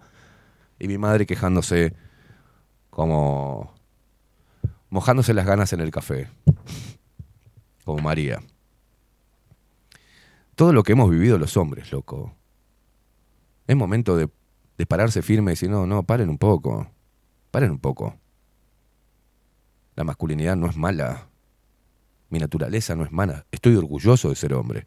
Y las mujeres, se necesitan más mujeres diciéndole a su hombre, estoy orgullosa de mi hombre, de mi macho. Porque nosotros nos sentimos orgullosos de nuestras hembras. Y sí, hablo de macho y hembra, para que se entienda lo natural de nuestro instinto animal. Es macho y hembra. Yo no, no veo a la fauna haciendo, haciendo sindicatos, ¿no? Y diciendo muerte al león, muerte al depredador. No. Mm. Naturalmente la cadena es perfecta. Por eso hay depredadores y por eso hay carnívoros y por eso hay herbívoros. Cada uno de ellos cumple una función específica para el orden natural de las cosas. He leído el artículo de los lobos de Yellowstone, cuando el ser humano metió la mano en una cadena natural y todo se vino abajo. Cada animal y cada depredador cumple una función y nosotros como depredador de carne también cumplimos una función. Entonces, párense los hombres y digan, soy macho, estoy orgulloso de mi masculinidad, soy un hombre proveedor de mi hembra y de mis cachorros, soy el jefe de hogar y doy la vida por mi familia, como carne y soy totalmente heterosexual. Y eso no me hace un maldito ser del esnable, al contrario, somos los que mantenemos el equilibrio de la naturaleza humana. Y sí, la mujer, he hecho muchas editoriales para enaltecer a la mujer. Y lo hago constantemente, pero también hay que enaltecernos a nosotros mismos, loco, porque veo que la mujer no lo está haciendo. Se puede quejar, pero está muy cómoda ahí. No está en las redes sociales infestadas, haciendo contrapeso, diciendo que el hombre es el ser más hermoso. Nosotros tenemos que siempre ser los que nos callemos la boca, lo que, los que no pidamos nada, los que laburemos como negro, los que protejamos a la hembra y hagamos las cosas que la hembra quiere que hagan para sentirse feliz. Y ahí vamos los hombres, resignando nuestros propios deseos, callándonos la boca, aceptando de alguna manera las dádivas de la mujer, los mínimos gestos de la mujer hacia el hombre. Y hablo en general, ¿eh? El hombre necesita ser reivindicado por ustedes, chicas. Es momento de que empiecen a reivindicar al hombre porque nos precisan y somos la pieza fundamental para el desarrollo, el desarrollo económico, el desarrollo de la familia. la construcción de puentes, la reparación de todo, lo material y también parte fundamental de la cadena natural para la preservación de la raza humana. Tenemos nuestros miedos, tenemos nuestros complejos, estamos lastimados, y venimos hechos mierda. Y no tenemos ningún tipo de privilegio contra ustedes. El único privilegio que tenemos es que de repente nos llevamos la vida adentro. Mirá vos lo que dicen que tenemos privilegio. No, llevamos, no cargamos con nu- nueve meses con un bebé adentro del cuerpo. O que podemos mear atrás de un árbol. Esos son los únicos beneficios que tiene el hombre. El hombre vive menos que la mujer. El hombre se hace mierda al cuerpo más que la mujer. El hombre tiene que callar, tiene que ser el fuerte. El hombre tiene que ser. Tiene que relegar sus sueños. Y tiene que estar ahí para que encima, en los hogares, se lo boludee al padre. Y hoy los padres, que eran los que mantenían el orden, estaban junto con la madre, hoy los padres se encierran en su propio mundo a mirar la televisión porque los hijos ya no lo respetan, porque la madre hace que los hijos no lo respeten. Y las mujeres se convirtieron, se convirtieron en unas repetidoras constantes de lo que necesito y lo que quiero para mi vida y lo que quiero para mí, lo que necesito y lo que me hace mal, lo que me gusta, sin reparar en lo que el hombre precisa. ¿Qué le gusta al hombre? ¿Qué le hace bien? ¿Qué pueden hacer ustedes para hacer sentir bien al hombre? Y se están quedando sin hombres, chicas. ¿Saben qué? Se están quedando sin hombres. Pues los hombres nos estamos cansando de toda esta mierda. La violencia no es potestad del macho. La pedofilia tampoco. Las violaciones y el abuso sexual tampoco. Eso es parte de lo deleznable del ser humano. Paremos con esta agenda destructiva. Paremos con la confrontación de hombres y mujeres. Paremos con la demonización del hombre. Y miremos un poquito qué está haciendo la mujer por este mundo. ¿Qué está haciendo la mujer para salvar a mujeres? ¿Qué está haciendo la mujer para promover el amor? ¿Qué está haciendo la mujer para preservar la continuidad de la raza humana? ¿Qué está haciendo la mujer por el medio ambiente? ¿Qué está haciendo la mujer por la economía? ¿Qué carajo están haciendo? Que tengan que ponerlo por encima del hombre. ¿Qué es lo que están haciendo de fantástico por encima del hombre? Absolutamente nada. Están victimizándose, están buscando privilegios por encima del otro, están siendo calculadoras, están siendo muy hijas de puta sacando su propia experiencia personal de mierda por haber elegido hombres de mierda y nos están estigmatizando a todos. En Uruguay tenemos un millón y medio de hombres, más o menos, aproximadamente. Son más mujeres que hombres. De ese millón y medio, anualmente hay 30 o 25 casos de hombres que matan a las mujeres.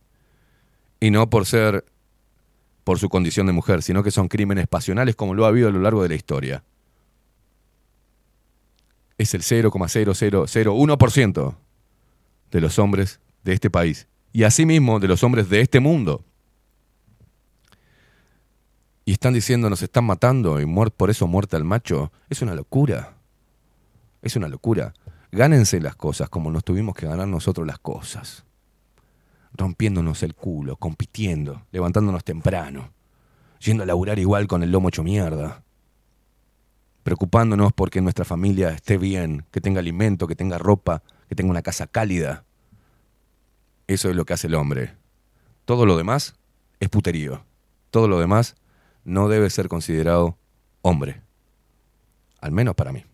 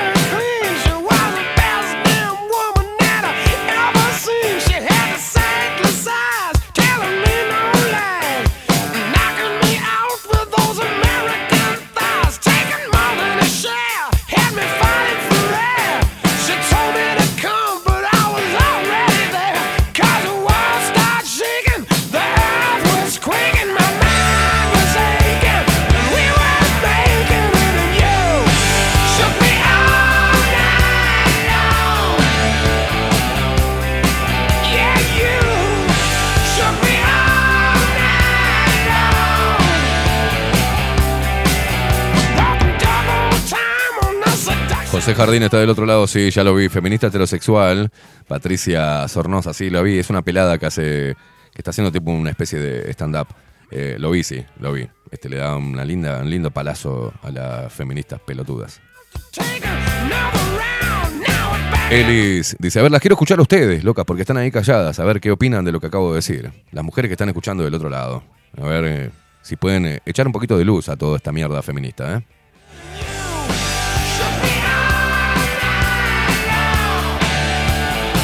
Yo quiero hacer un ejercicio, las mujeres que tengan a su hombre, la que en este momento está laburando, o esté haciendo lo que esté haciendo, eh, ustedes, si quieren, a través de este programa, pueden enviarles un mensaje a sus hombres, que se lo vamos a hacer llegar. O sea, si tienen algo que decir de su hombre, de su macho, de quien está ahí todos los días, bueno, este es el lugar para decirlo, el momento para decirlo, que nosotros lo leemos al aire y luego ustedes se lo muestran, que seguramente, eh, se los aseguro, les va a hacer tanto bien a los hombres, les va a hacer tanto bien y los va a incentivar tanto a seguir haciendo lo que están haciendo por ustedes, que no se dan una idea, ¿eh?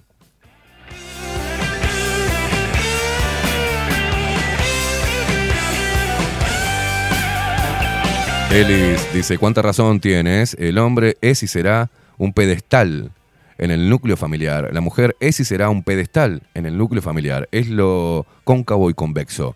Es el binomio perfecto.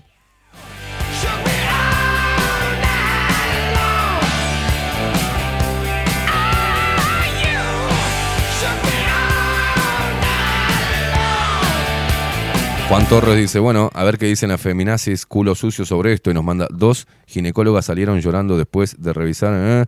la madre de ¿eh? la madre la alquilaba por Paco.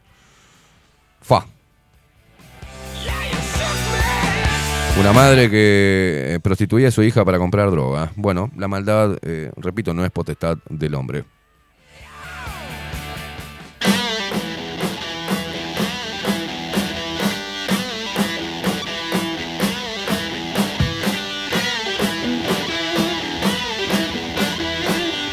Bueno, mujeres, eh, las leo si están de acuerdo. Rufu, respecto a la pedofilia, dice buenos días Esteban y Facu también, toda la familia Lupera, que tengan un excelente inicio de semana. Beso, dice, este tema me cae muy mal y no me gusta ni siquiera hablarlo. Y bueno, sí, cuesta, pero eh, hay que hacerlo. Ana Carela, estoy totalmente de acuerdo, el hombre es el sostén de la casa.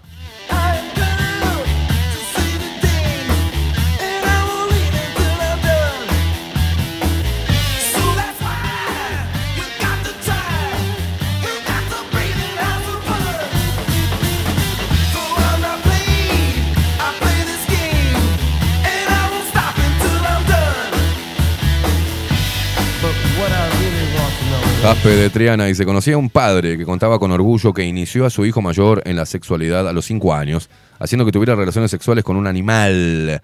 El hombre ya con 65 años le decía como si contara una gran proeza que había que aplaudir. Es asombroso escucharlo y asimilar que para él fuera algo digno de hacer público y replicar. Contener las ganas de vomitar al escucharlo fue la proeza.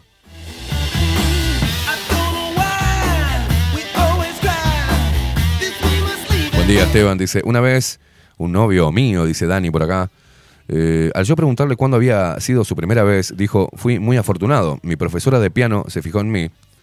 Ah, sí. ¿Qué edad tenías? 12 años, me dijo. Y ella, 34. Un hombre ya de 49 años convencido de que fue afortunado.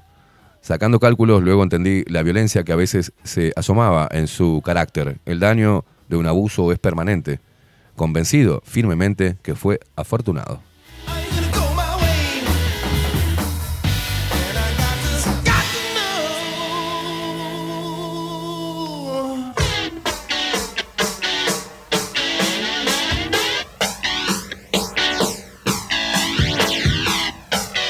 Jorge, buen día, Caimada. Existen madres que proyectan en sus hijos su resentimiento contra el padre de los mismos, exacto.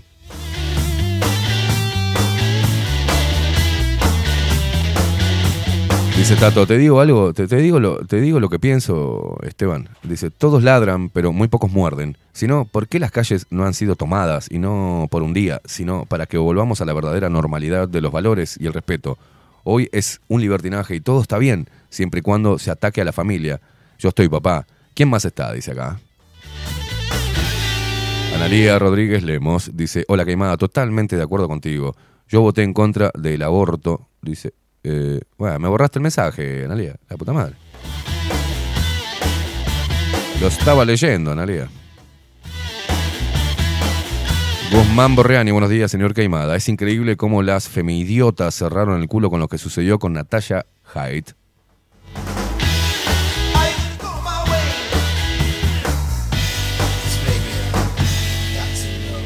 Emilio dice, buenas Esteban, a esta gente hay que ponerla en un cepo y dejarlos con un burro en celo.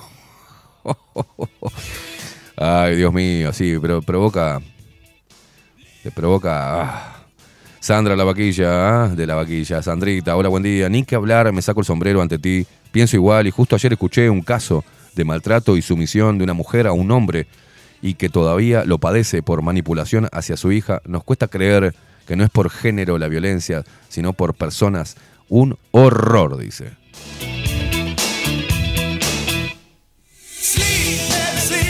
Ale, buen día. Ayer casi escribo, me entrevisté sobre eso y el caso terrible de Lucas Benvenuto, que quedé impactada de saber sobre la prescripción del delito. Hay varias bandas y red de pedofilia. A él lo captaron en la red, en el chat de Hotmail. Hay que concientizar sobre el empoderamiento de los niños. Eh, se implantará en la educación, que conlleva a naturalizarlo, del, naturalizarlo de la pedofilia mediante el que el niño decida Conectados, estimado, dice.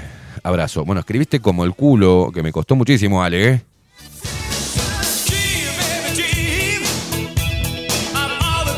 Matías, buen día. Hay de todo, Esteban. A lo que vos referís es esta dictadura de género financiada por el orden mundial. El resto de las mujeres normales no comparten esta bobada. Igual hay hombres que sí son una mierda. Y hay muchas mujeres que han sacado adelante familias también.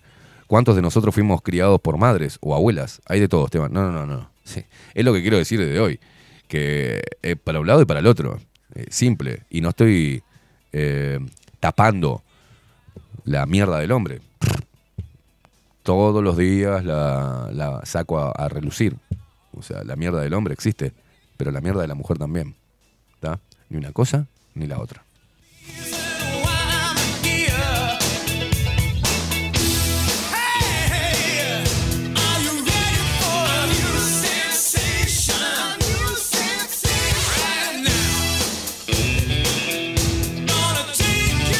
Mira, eh, acá hay honguito, guion bajo, gua, violín, dice, deja el faso, te va a matar.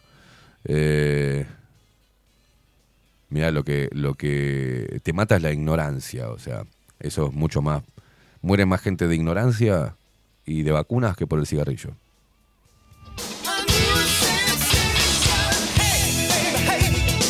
Soy la comadreja. Dice, te recomiendo que veas el documental Borrando a Papá. Y cuando veas quién hizo los procedimientos y métodos a seguir en los juicios familiares, te vas a querer morir. Solo te doy un nombre, de Jorge Corsi.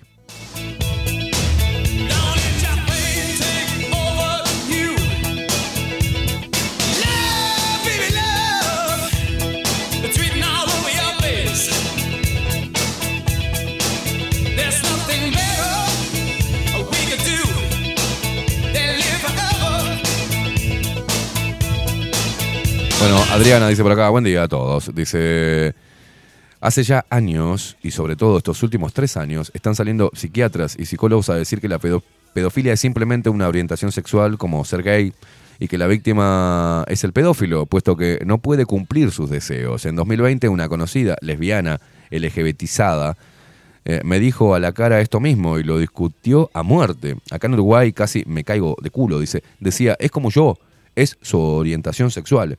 Me peleé con ella mal y encima después tuve que soportar el enojo del resto que estaban presentes. Pensaban igual que yo, pero se enojaron porque yo no contribuí a mantener la paz. Qué importante eso que decís. O sea, viste que hay... eh, eh, se, se ha instalado que eh, debatir o hacerlo acaloradamente es perturbar la paz. O sea, sos violento. So- y, ya te empiezan a dejar de lado porque no, no tienen ganas de que vos le digas las cosas que duelen, ¿no? Son cosas que duelen, pero hay que decirlas. Y no hay que callarse la boca. O sea, ¿por qué me callo la boca? ¿Por qué me tengo que callar la boca? ¿Para evitar un mal momento? No, no. el mal momento me lo está haciendo pasar una persona que está parada frente a mí diciendo que la pedofilia es una orientación sexual como la homosexualidad, como, como hace, tener sexo con las plantas, eh, como...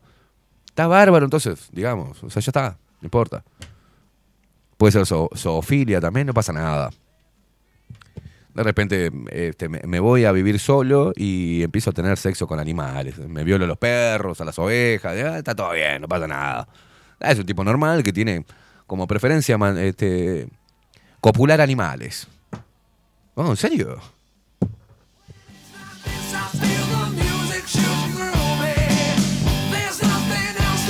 Claudia Barú, buen día. Esteban y Facundo y Lupero. La violencia no es de géneros ni de sexos, es de los violentos.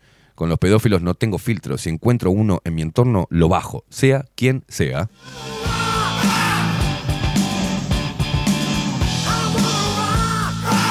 Analía dice, hola Caimada, totalmente de acuerdo contigo. Yo voté en contra del aborto justamente porque le sacó todo derecho al hombre, porque sé que cerebros torcidos de mujeres hay y son capaces de usarlo como un arma.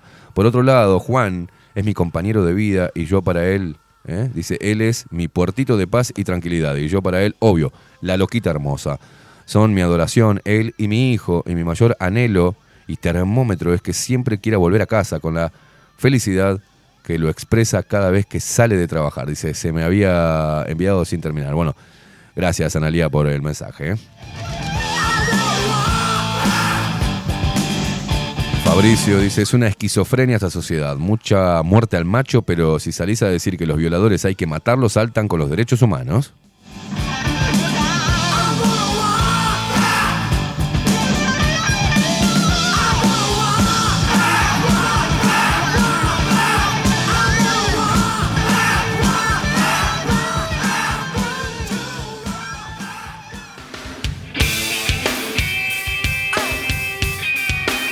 Bueno, Jaspe de Triana escribió algo, ¿eh? Lo que hago es escribir, esto es para todos esos hombres que admiro, respeto y valoro. A ver qué dice, bájame la música. Palabra de hombre. Escribió acá Jaspe, ¿eh? Hoy que estamos preguntando a las mujeres si tienen algo que decir de sus parejas o del hombre en sí. Algo alentador o, algo reivindicativo del hombre en la sociedad, del hombre en la vida de ustedes, chicas. Este, pueden escribir, porque han escrito sobre muchas cosas, pero no veo que le falta un poquitito, ¿no? O tienen que pensar mucho. Cuando se para un hombre frente a ustedes y, les pregunte, ¿qué significo yo en tu vida? Tengan cuidado con lo que contestan. O sea, entonces empiecen a tomar conciencia de todas las cosas que hace el hombre. Que hace su marido, su novio, su pareja. Empiecen a observar y a valorar lo que, los sacrificios que hace un hombre. ¿Ah? Por eso hoy le estoy pidiendo a ustedes que están ahí del otro lado, las mujeres, que escriban algo para que después lo escuche su esposo, su pareja, su novio, quien sea. Acá Jaspe escribió lo siguiente, palabra de hombre se llama lo que escribió. La palabra de un hombre, esa que infunde fuerza con frecuencia porque se mantiene totalmente apegada a la verdad, esa que empuja hacia adelante, la que motiva, la calienta y anima.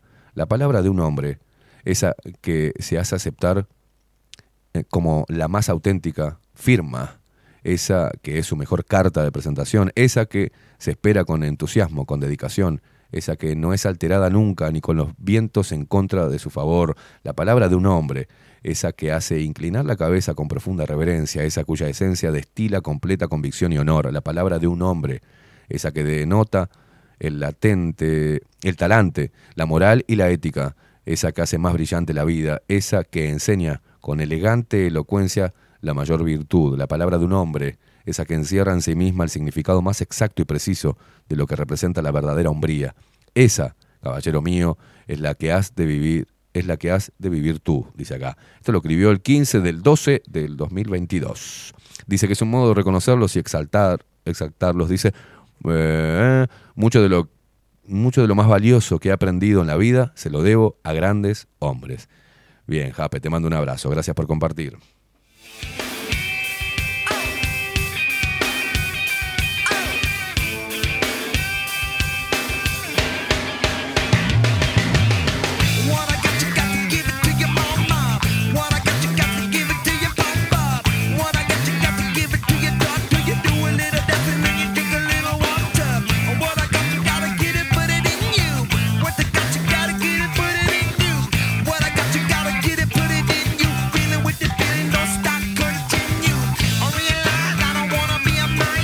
Rosita Rose dice, buen día Esteban y Luperos. Ayer me metí en dos artículos que desde el título intentaban poner como algo malo que, que en el atletismo habían vetado a los trans.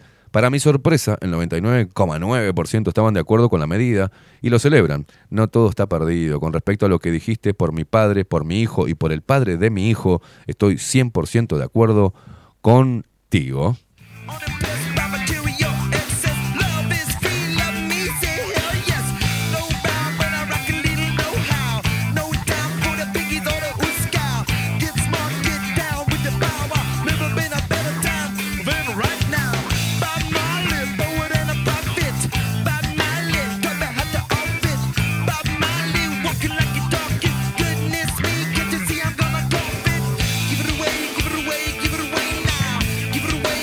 Rosep dice, mi hombre ha sido, siempre ha sido un trabajador a full. Jamás dudó en tener hasta tres trabajos, como las cosas, cuando las cosas estuvieron mal. Mis hijos y yo lo enaltecemos siempre, dice. Bueno, vamos arriba, Rosep.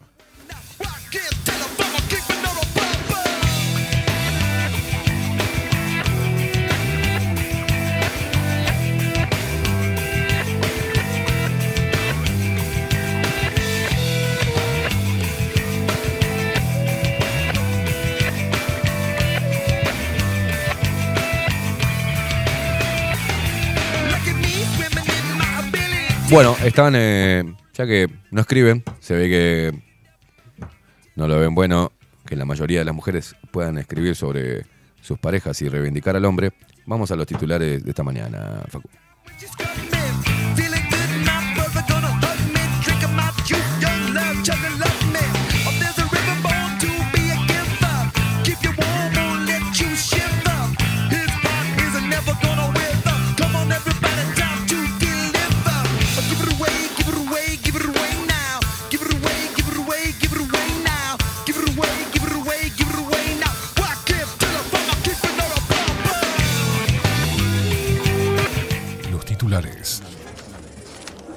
Veamos qué dicen los principales portales hegemónicos de noticias para seguir manteniendo a la población distraída y discutiendo sobre temas que no representan el verdadero problema del globalismo.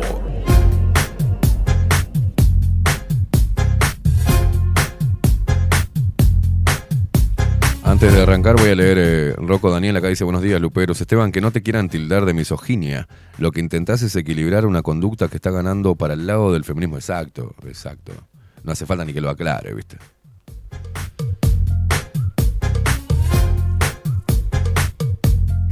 Ya me ha dicho misógino cada, cada esquizofrénica que no tiene.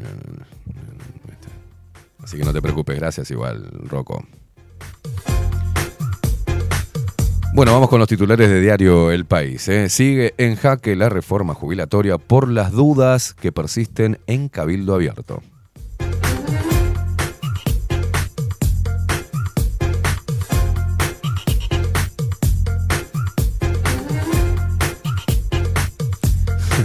Existe una nueva línea de ayuda psicológica rápida para ludópatas que concurren al casino. O sea, ya, o sea, ya es ludópatas. O sea, es ludópatas. Punto. Que concurren al casino. O sea, a, ver, Gastón, es ludópatas. Se comprende el casino también. Pero ¿por qué particularmente el casino? Voy a abrir la noticia a ver si amerita que le agreguen, después de ludópatas, que concurren al casino. Oh, Yuya cumple 60 años, qué importante. Le mandamos un feliz cumpleaños a Yuya que mira todos los días el programa. ¿eh? Feliz, que los cumplas feliz, Que lo compra Yuyita. que los cumplas En feliz. todos los diarios cumpleaños de Yuya. ¿Qué mierda le importa? Pregúntenle a Yuya cómo llegó a la fama. Che, Yuya no es feminista, ¿no? Porque mirá que era de Liana Liana esto.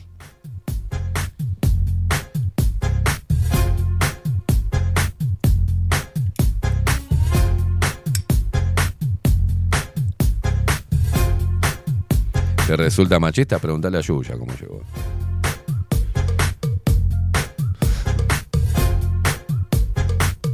Bueno, gobierno francés eh, abre la puerta a negociaciones frente al descontento social por la reforma de pensiones.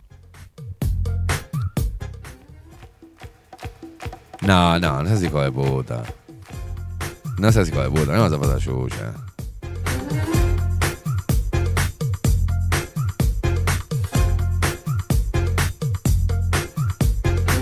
Bueno, la tensa apertura de la Peña del Murphy, luego de la denuncia por abuso contra Jay Mamón. No, no, el diario El País está con los temas de, ¿no? Los temas de actualidad impresionantes. Comienzan reuniones de la caja notarial para evitar afectación ante reforma jubilatoria. Sartori busca legalizar drogas naturales con uso médico bajo estricta prescripción de psiquiatras. Sartori es todo lo que está mal, ¿eh?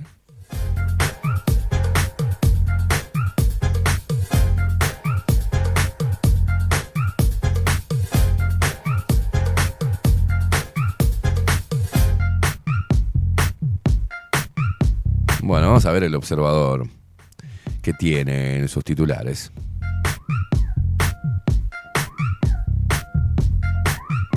Bueno, controladores aéreos en conflicto anuncian que impedirán despegues desde abril.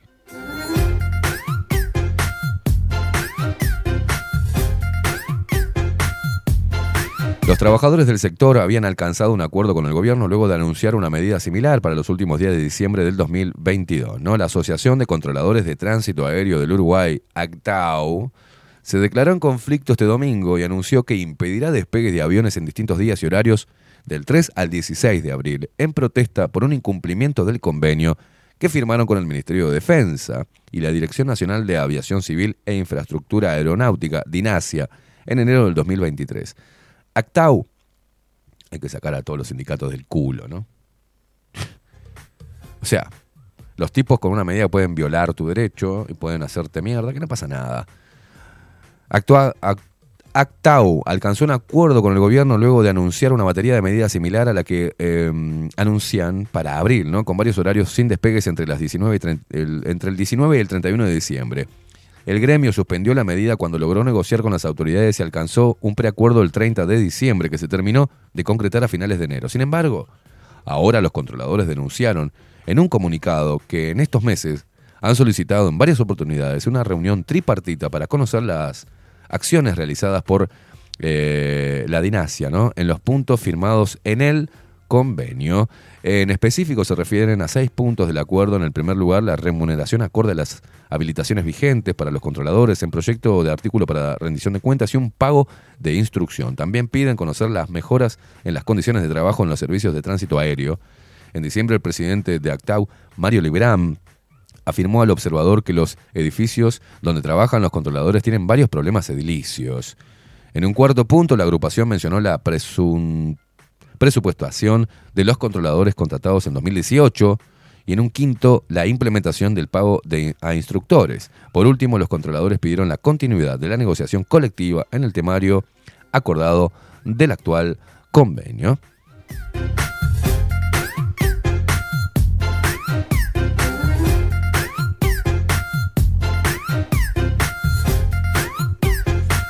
Y la otra vez lo hicieron en fechas, obviamente, del 19 al 31 de diciembre, donde se generan vuelos. Y ahora lo hacen, lo quieren hacer eh, en turismo. Eso está, es divino, ¿eh? Gracias, sindicatos, ¿eh?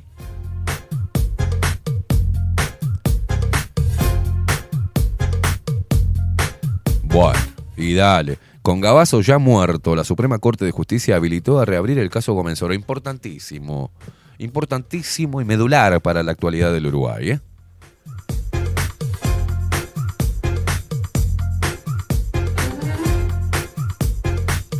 Ahora, están el, el gobierno, eh, a través de sus representantes, la coalición de gobierno, tiene la iniciativa de eh, subvencionar o reparar económicamente a las víctimas de los guerrilleros, los malditos asesinos tupamaros, y reabren por casualidad el caso de Gómez Soro, ¿no?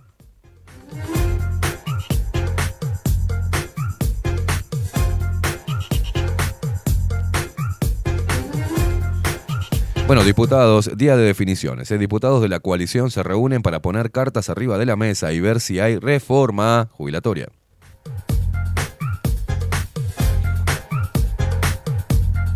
Bueno, no puedo vivir más en el barrio. El dilema de los policías que viven en la misma zona que los delincuentes. Quiero mandarle un saludo, porque la verdad, la otra vez subí una foto del personal femenino policial que está en la zona de Ejido y Paysandú.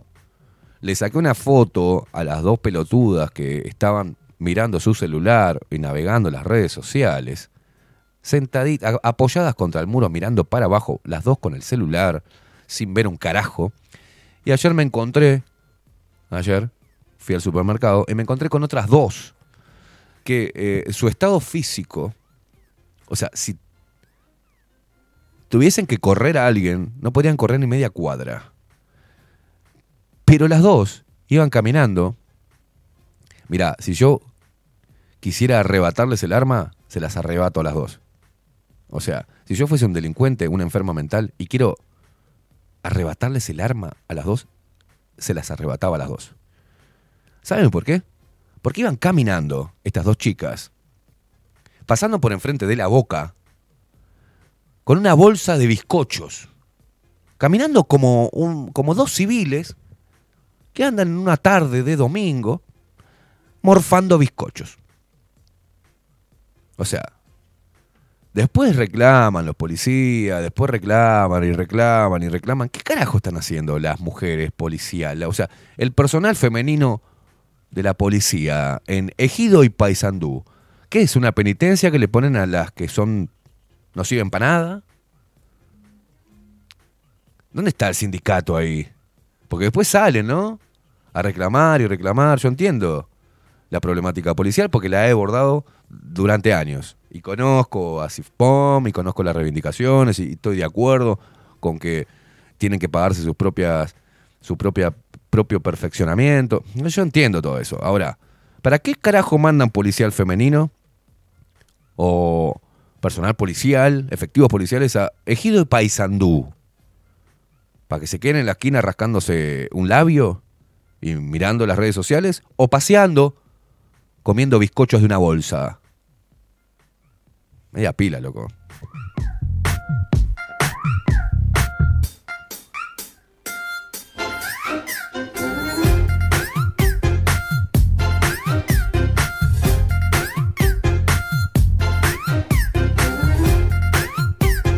Bueno, Fernando Pereira dijo que la calle Pou tiene la secreta convicción de que el Frente Amplio será gobierno en 2025. No, no, no, ya lo sabemos todo, está pactado así, muchacho.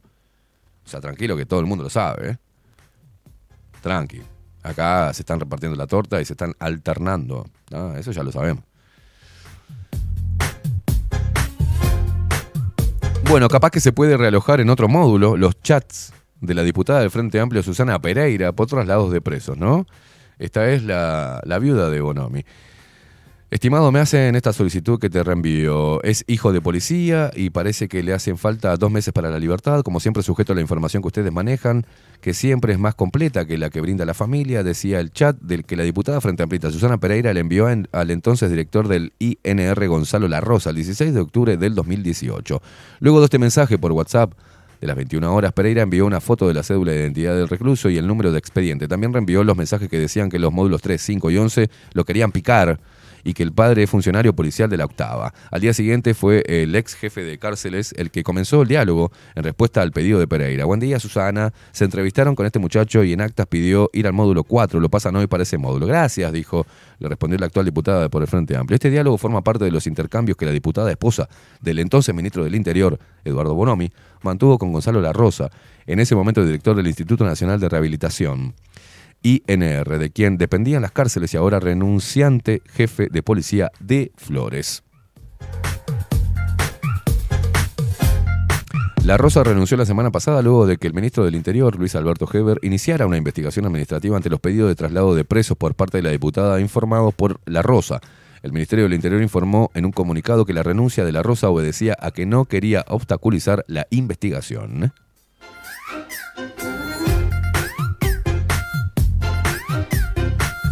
Acá dice Sola Comadreja, Susana Pereira, la que le mandaba SMS a los barra brava de Peñarol para decirle que tienen los teléfonos pinchados, la que cantaba con la barra eh, en la Amsterdam y decía que eran simpáticos. Sí, esa misma.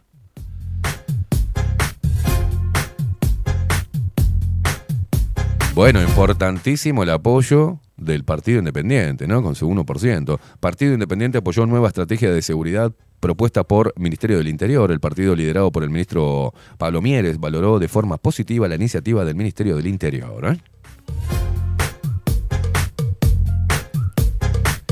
El Partido Independiente valoró muy positivamente la propuesta Estrategia de Seguridad Integral y Preventiva que presentó el, el Ministerio del Interior según una declaración del partido liderado por el ministro de Trabajo y Seguridad Social, Pablo Mieres, este domingo.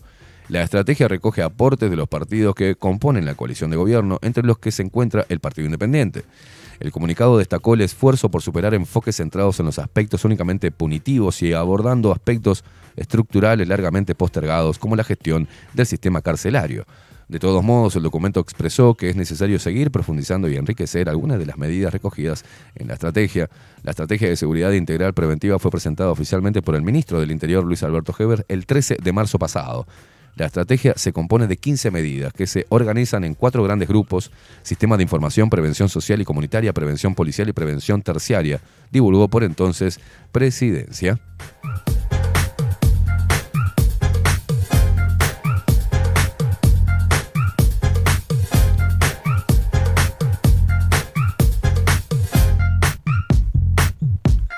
Bueno, investigación, ¿eh?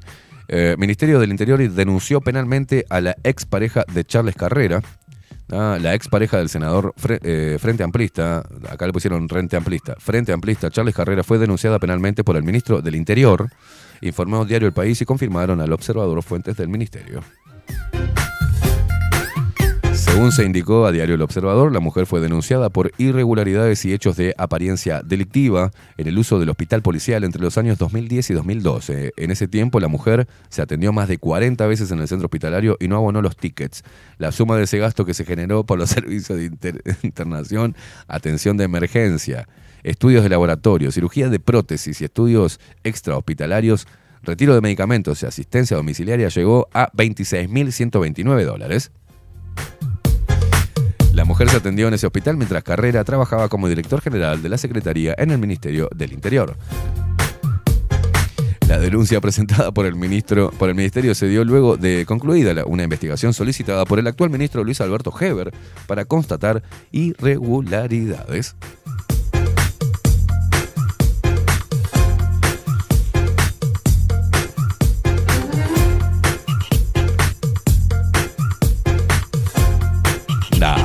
Qué globalista él, qué lindo. Che, eh, te, está, te yendo bien en el tratamiento del, de- del peluquín. ¿eh? Fernando Pereira, el presidente del Frente Amplio, dijo, hay consenso para que dirección del Frente Amplio defina la fórmula paritaria del 2024. El presidente del Frente Amplio, Fernando Pereira, anunció que hay mucho consenso para que los candidatos para las elecciones nacionales del 2024 sean elegidos por la dirección del partido y aseguró que la fórmula será paritaria. Hay mucho consenso en la organización para que la fórmula la elija el Frente Amplio. Este es un mecanismo que yo creo que es el idóneo, porque va a ser los candidatos del Frente Amplio, a diferencia de lo que pasó en varias elecciones, dijo el líder frente amplista en una rueda de prensa consignada por Telemundo Canal 12. Pereira indicó que en el partido opositor se tiende a hablar de las elecciones de 2019, en la que la fórmula del frente estuvo conformada por Daniel Martínez y Graciela Villar, porque fueron derrotados, pero afirmó que en muchas elecciones anteriores la fórmula no la eligió el Frente Amplio y cree que hay que cambiar ese mecanismo.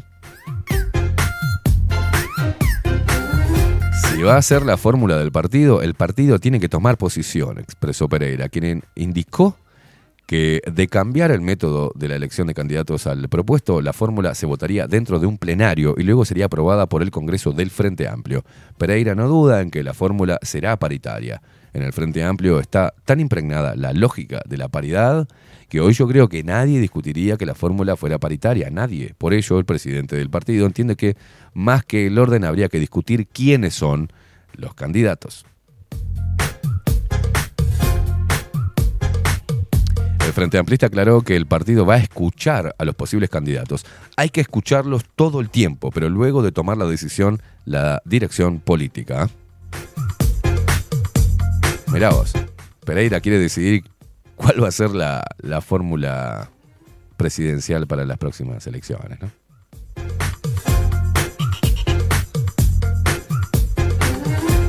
Atención, en Rivera, asesinaron a una mujer trans de una puñalada.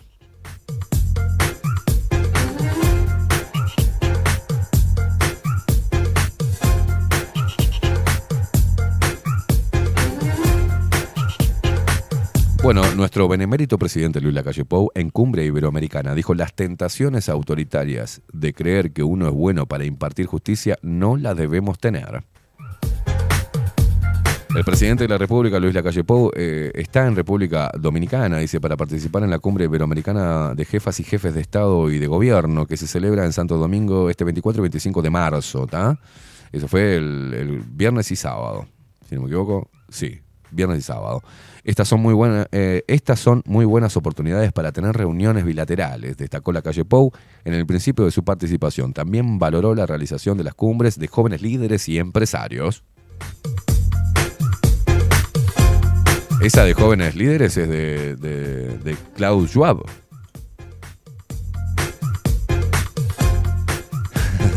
Son de la escuelita de, de Klaus. Además habló de los fracasos y las frustraciones de la falta de acuerdo con la Unión Europea, con España y Portugal, con representación en la cumbre. El mandatario hizo hincapié en que algunos de los discursos apuntaron contra Estados Unidos como responsables de sus problemas, los responsables de nuestros males afuera de nosotros mismos, dice, eh, ironizó el presidente uruguayo. En referencia al cometido de la cumbre, una reunión que se marcó como objetivo ser justa y sostenible, todo sostenible, ¿no? Aseguró que para que exista justicia los países deben tener instrucciones fuertes, separación de poderes y respeto de los derechos humanos.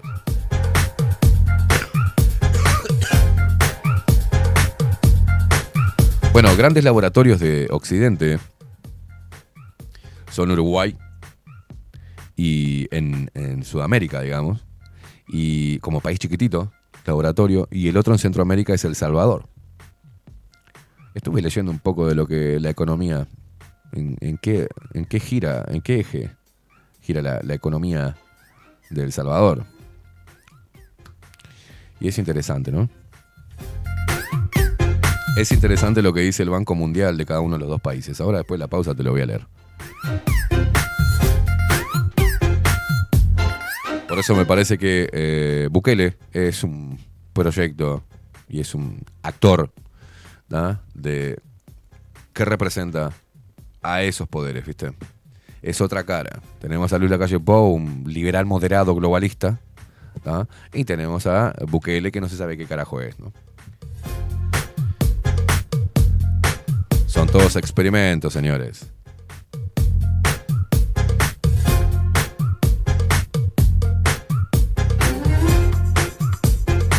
Ah, mirá vos, Heber vive dentro de un termo. Heber aseguró que violencia en liceos es algo nuevo. Qué pedazo de ignorante, por Dios. Qué pedazo de hijo de puta. No, no, va- vamos a abrir esta noticia. Escuchen a este imbécil. El ministro del Interior del Uruguay, para quien no sabe quién es Heber, que está escuchando de diferentes países, aseguró que la que violencia en liceos es algo nuevo que se previene con presencia policial. Mira vos.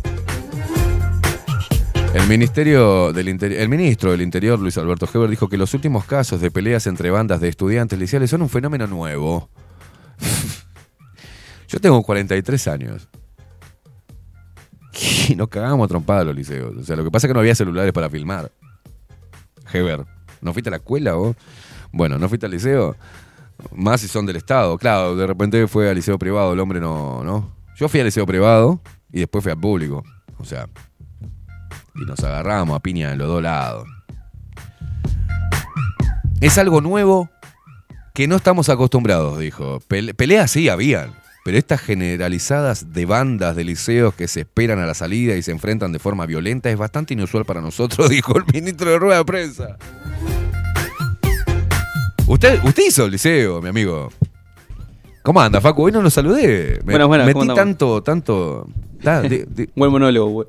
claro. Pero no, bien, bien, bien. ¿Cómo ando, anda? ando bien, ando bien. Bueno, ¿qué pasaba en sus tiempos, liceales? Eh, no, yo también fui a- al liceo privado también, la mitad. Y sí, había... Es más, se, a veces se, se, se organizaban peleas con otros liceos también. Claro.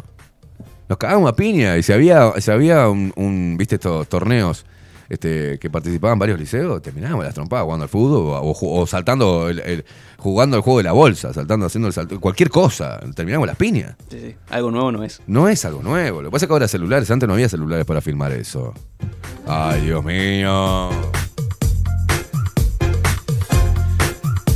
Bueno, este viernes se registró una nueva pelea de bandas de liceales, esta vez entre estudiantes del Instituto Valle Ordóñez, del Ivo, y el Liceo número 63, Idea Vilariño, ambos ah, del barrio Prado. Estos hechos se suman a los violentos enfrentamientos que tuvieron la semana pasada estudiantes del Liceo Zorrilla y el Liceo número 5, donde la policía detuvo a dos menores y a un mayor de edad tras una pelea. También se registraron incidentes en la UTU y Barrio Sur y en el Liceo 1 de Las Piedras. Para Heber preocupa el alto grado de violencia en los liceos, un fenómeno que apareció ahora, según el ministro.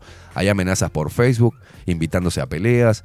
Esta inteligencia trabajando en ello, ¿no? Agregó y detalló que hay desafíos para que grupos se encuentren en, la- en las inmediaciones de los centros educativos, ¿no? El ministro reconoció que antes había pelea, pero no generalizadas. La manera de prevenir es con presencia policial. No digo adentro, pero sí en las inmediaciones. Ya tenemos policías en la vuelta, encubiertos o en forma presencial para disuadir los enfrentamientos en el OGB. Esto es como decir, mirá que estamos ahí, pero no están. A ver. En serio, Heber, ¿me vas a decir que hay policías encubiertos para evitar que los chicos se peguen? En serio, Heber, ¿pensás que te vamos a creer eso? Qué increíble.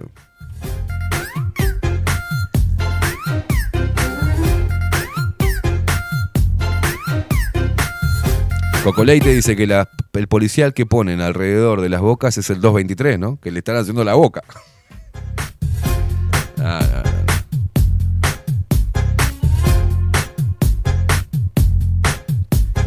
¿Tenés música terraja? ¿Tenés música bien terraja? Bueno, pues voy a contar algo de, mi casa, ahí donde vivo. ¿eh?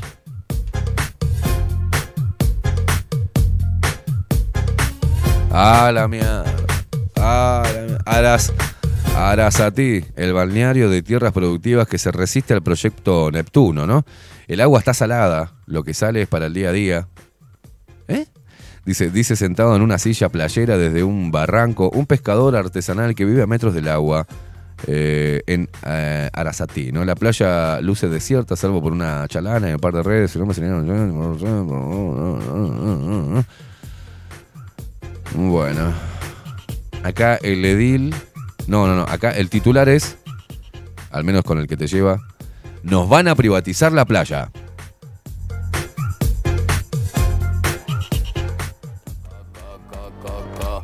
Rock. Ahí vamos. Salgo de casa, tranquilo. Y escucho esta música así fuerte en la, en la vereda. Digo, ¿qué mierda es esto? Eh, los no negros, ahí. Agarraron, pusieron una lona atravesando la vereda, interrumpiendo el paso de la gente. Pusieron un medio tanque y se pusieron a escuchar esta música, a chupar y a comer una- unos chorolos ahí. ¡Eh, guacho! Todo viene en capilla, acá no compramos con los rastrillos y de noche en el coche. "Vamos, soga". guacho! Dale tu retrevete que llegó el que más le mete. Nos cruzamos por las redes, pero no fuimos al garete. Mi Así está el centro de Montevideo. Precioso, gracias, eh, ministro del Interior y Carolina Cose por hacer más seguras las calles, más limpias y con eh, mayor cuidado y que, y que velen así por los derechos de los contribuyentes. Estoy porque sabe cómo soy. Su gato no le da, entonces me llama. Sácamelo porque me da, me da náuseas, sácamelo. Operación Virtus. Con logos de Mickey Mouse, la cocaína incautada vale 15 millones de euros según el Ministerio del Interior. El Ministerio del Interior calificó de muy fuerte golpe al narcotráfico la incautación de 500 kilos de cocaína en una casa de pajas blancas que, eh, según la cartera, tiene un valor de 15 millones de euros en el mercado europeo, destino que tenía la droga. Se ha desarticulado un grupo de crimen organizado internacional y a su vez se ha dado muy fuerte golpe al narcotráfico, sostuvo este viernes el subsecretario del Interior Guillermo Maciel en una conferencia de prensa. Entre los detenidos además hay dos ciudadanos de Montenegro, ¿ah? Sobre quienes eh, pesa la sospecha de integrar el clan de los Balcanes, una gran red de crimen organizado que eh, opera en Europa. Maciel agregó que la operación implicó un trabajo de más de seis meses entre los que colaboró la prefectura, la brigada antidrogas y la fiscal de estupefacientes Mónica Ferrero. Igualmente sabemos, señor Maciel, que eso fue una maldita vendida, porque no se descubren después de seis meses de trabajo este, de la inteligencia de una mierda. Eso es una maldita vendida, que es la clásica, como cuando encuentran un auto que tiene droga en eh, el chui. Porque vos pasás por el chui y te miran, eh, no, no, ¿qué tiene? A ver, pues, dale, pase, pase. Eh, no, sí, pase, pase. Y yo puedo llevar kilos de merca en el baúl. Que, que cuando me hacen abrir el baúl, ¿no? Porque si no, pase nomás, pase que es tarde. O sea, a ver. Hay un golpe al narcotráfico. Dale. ¿Dónde está Mutio? ¿Dónde está el que el dueño del contenedor con también unos 500 kilos de, cocaína que iba mezclado con soja? ¿Dónde está? El que permitió la justicia que se fuera a casar a Argentina, porque tiene que casar, pobre. No, boludo, ¿cómo lo van a tener preso? El tipo justamente, justo se había comprometido al casamiento. Hay que dejarlo. Ah, qué hijo de puta.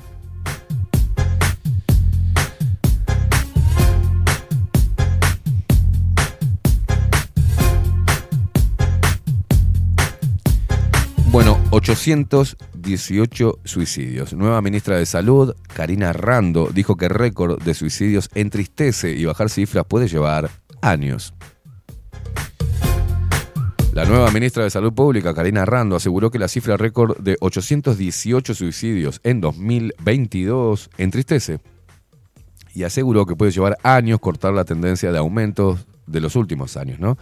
Es una cifra que nos entristece, no voy a decir nos alarma, porque ya veíamos que las cifras venían aumentando hace muchos años, pero sí es una cifra de la que nos vamos a ocupar, afirmó Rando en una rueda de prensa consignada por Canal 5, ¿no? Tal como informó el observador, los 818 suicidios reportados por el Ministerio de Salud Pública el año pasado superan a los del 2021 en un 8%. Ese año se suicidaron 758 personas y mantiene una tendencia de ascenso que se viene registrando de forma sostenida desde el 2017.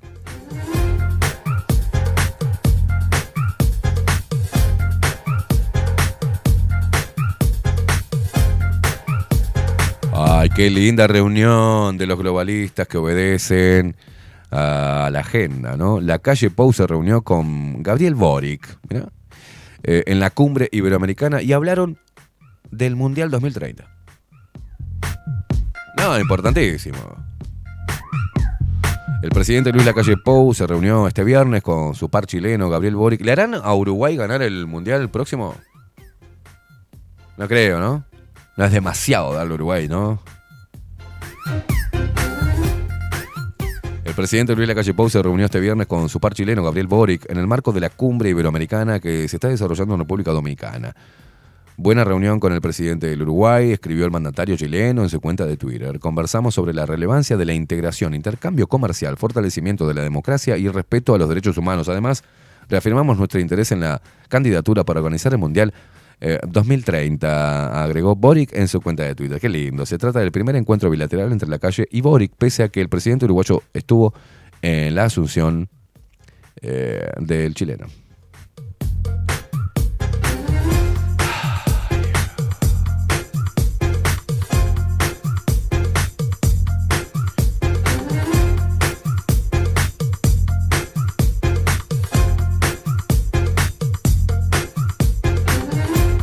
Bueno, me siento sancionada.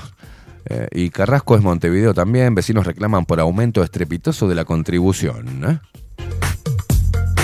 La alcaldesa del municipio E, Mercedes Ruiz, propuso llenar de vecinos la explanada de la Intendencia de Montevideo para reclamar por los aumentos y la falta de saneamiento.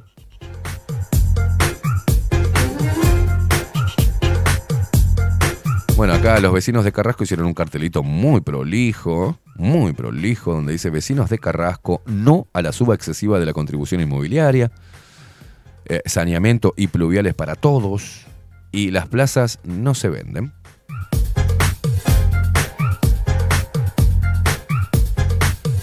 La ronda de vecinos aplaudió la propuesta de la alcaldesa del municipio E, Mercedes Ruiz, de llenar la explanada de la Intendencia de Montevideo para reclamar por un aumento del costo, por el aumento del costo de la contribución inmobiliaria. Me siento sancionada, dijo una vecina a Diario El Observador. La mujer señaló que está de acuerdo con la justicia distributiva.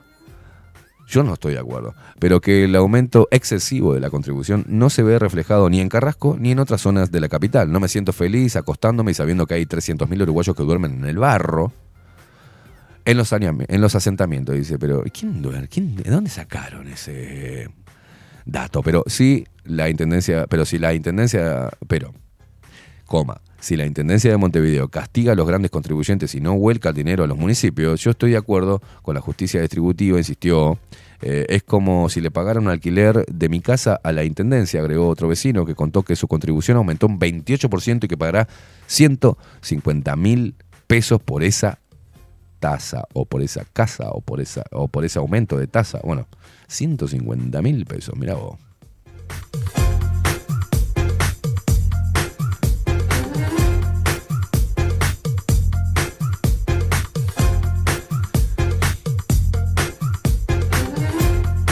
Uh, buenísimo, no me lo pierdo esto. Ernesto Talvi analizó la caída del Silicon Valley Bank y el papel de las redes sociales. Una cosa de loco. Imperdible, no se pierdan leer a, a Talvi, por favor. ¿eh?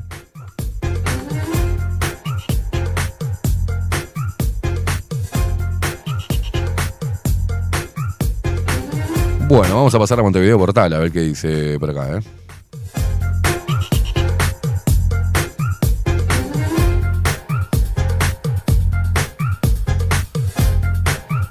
Promesas de pre-campaña.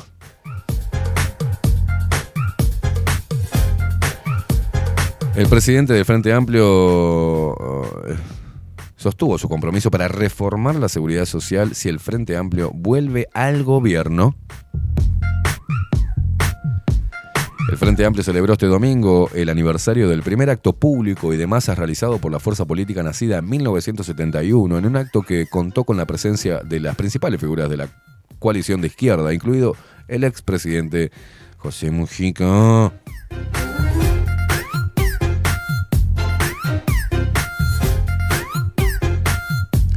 En el ecoparque de Idea Vilariño, primero hizo uso de la palabra la presidente de la Comisión de Género y Feminismos del FA, Patricia González. Comisión de Género y Feminismos. ¿no? Y posteriormente la vicepresidenta del partido, Verónica Piñeiro. Eh. Finalmente, el presidente del Frente Amplio, Fernando Pereira, fue el último orador de la jornada tras la actuación del dúo de canto popular La Barnoa Carrero. Más plata para los viejos tupamaros estos.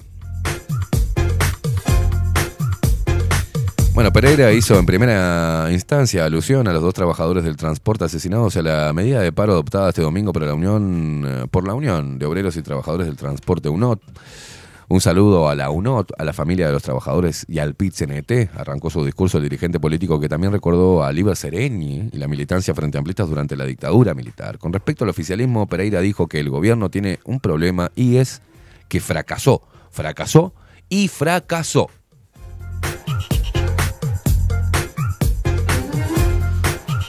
Bueno, Pereira, fíjate los números, mi amigo. Este, hay que leer los números, ¿viste? Esto, esto es bien para, para que aplaudan la- las focas, ¿no? Las que estaban ahí, la- las focas zurdas tomadas totalmente por, el marxismo, ¿no? Eh, si Pereira dice que el gobierno fracasó, fracasó y fracasó. Ya está pronto.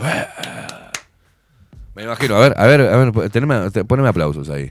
Esto, esto es así de simple, es arengar a la, la claque, ¿no? Pará, pará, pará. Esperen, compañeros, por favor, no aplaudan. El gobierno tiene un problema.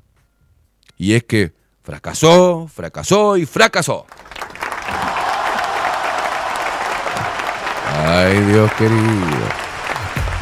Estamos seguros que vamos a volver a gobernar a partir del 2025, después de 15 años de crecimiento económico, de 15 años de crecimiento con distribución. Nos tocaron estos tres años. Hay distintas formas de ver la política, nosotros respetamos todas. En Uruguay nos han hecho creer que hay brechas parecidas a las de otros países, pero en Uruguay no hay brechas. ¿eh? Lo que hay son solo dos proyectos de país. El herrerista, acompañado por unos socios que consideran que solo con crecimiento basta y festejan el 4.9% del crecimiento de la riqueza. Lo que no celebramos es que durante esa etapa de crecimiento de dos años consecutivos hay hoy haya 60 66 mil pobres más que lo que había en 2019. Eso nos duele en el alma, dijo. El Frente cree en el crecimiento, pero distribuyendo, afirmó Pereira.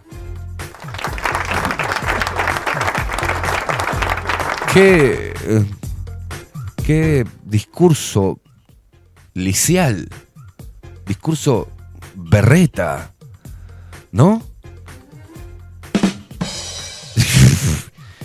¿Quién está hablando? ¿Un estudiante?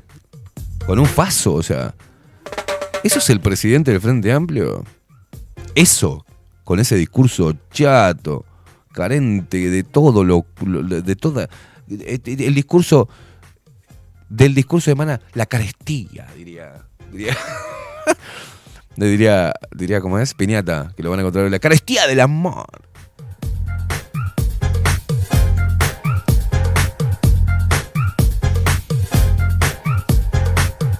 Ah, mira, mira, mira. O sea, el presidente del Frente Amplio parece una vieja chusma de mierda hablando de los vecinos, ¿no? El presidente del Frente Amplio, am- del Frente Amplio también criticó el pasaporte dado a Sebastián Marcet. Insistió en que en el caso Alejandro, Alejandro Astesiano hay que aclarar cuáles son las responsabilidades políticas. No pueden hacer de cuenta que es un caso judicial más. Se trata del acto de corrupción más importante de las últimas décadas. Mientras no, no lo aclaren desde el Frente Amplio, lo vamos a exigir, apuntó el líder de la fuerza política más transparente que existe en el Uruguay.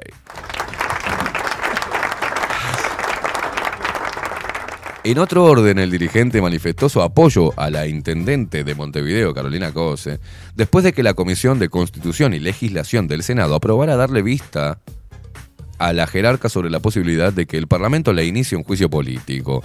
Cuidar la institucionalidad es también no usar las instituciones para atacar a dirigentes del Frente Amplio. Como se acaba de hacer con la compañera Carolina Cose, con este juicio político que no tiene pie ni cabeza. No tiene fundamento jurídico. No vamos a permitir a los senadores decir que era un trámite, porque si era un trámite, si era un trámite, lo hubiesen archivado, que era lo que correspondía, archivar algo que estaba mal utilizado. Imagínense si el Frente Amplio trajera al Parlamento a todos los abusos que hay en el interior por parte de los intendentes. Dedicaríamos toda la legislatura a juicios políticos. Genial, y eso estaría genial. Pero eso es lo que hay que hacer.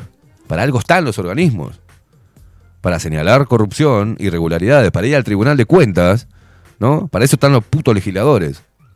Y e interpelar a los jerarcas. ¿O para qué están, hermano? ¿Para cubrirlos? ¡Fua! ¡Qué fracasado, por favor! Yo no entiendo cómo esta secta, esta religión todavía tenga razón de ser, ¿no? Hablo del Frente Amplio como religión y como secta.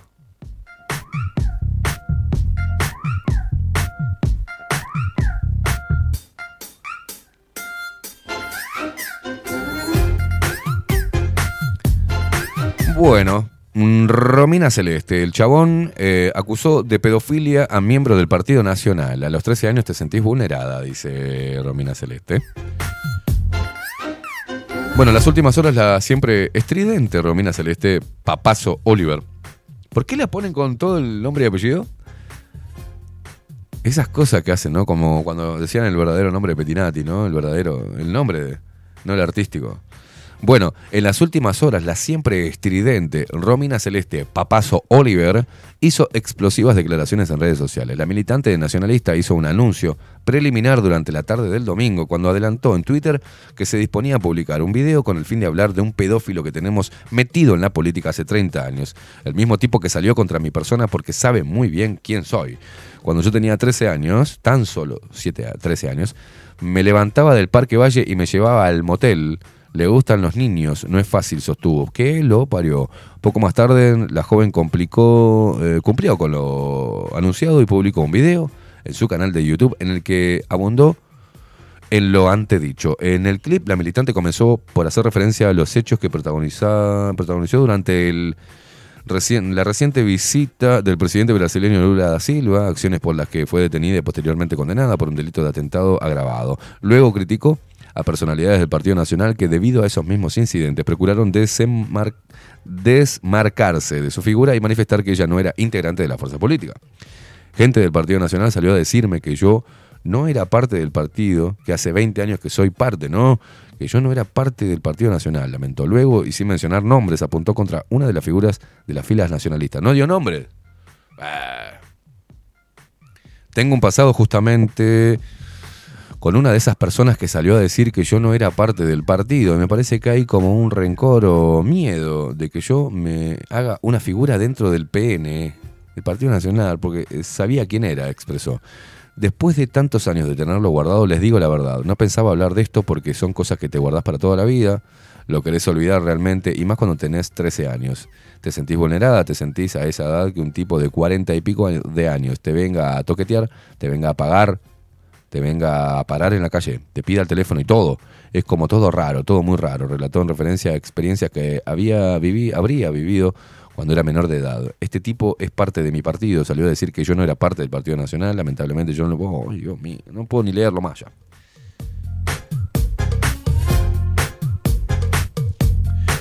Bueno, pero Romina Celeste, si sabes del tipo, da el nombre, denuncialo, ¿no? Parece tan bizarro esto. ¿No? Tan, tan, tan. tan bizarro esto.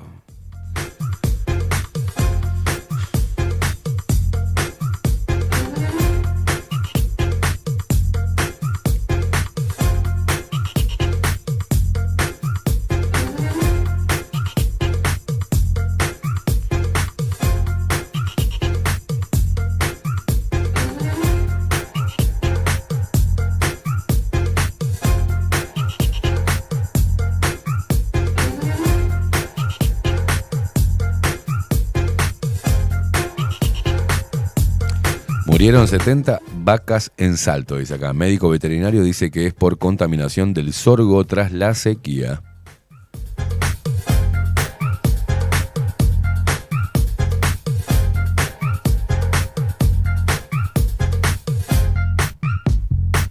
Bueno, identificaron al presunto homicida de una joven trans de 22 años en Rivera. Tomaron un taxi juntos, dice acá la noticia, que hay un montón de, de noticias policiales en subrayado. ¿eh?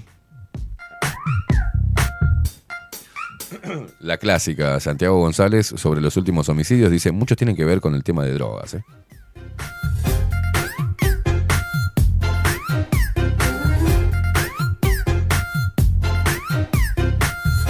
Río Branco incautaron más de 9 kilos de crack en un operativo en el puente Magua.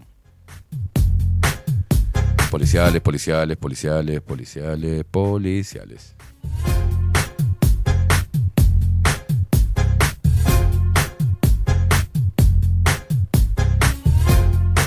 Ministerio de Salud Pública eh, espera la llegada de la vacuna contra la gripe. Prevé que la campaña comience antes que la del 2022.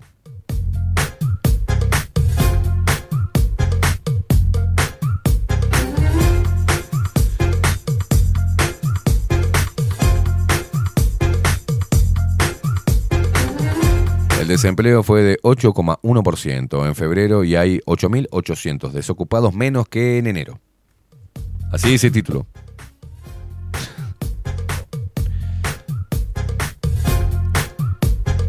Número, yo qué sé. Gobierno dispuso medidas preventivas en los lugares de trabajo por la gripe aviar.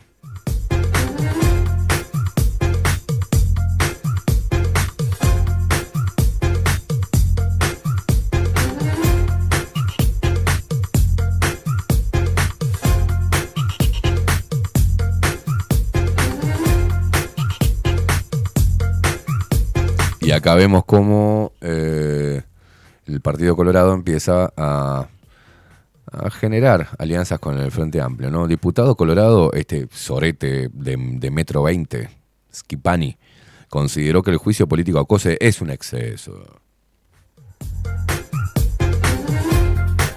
Pare, muchachos, que si nos empiezan a hacer juicio político a todos, vamos todo en gana, habrá dicho, ¿no?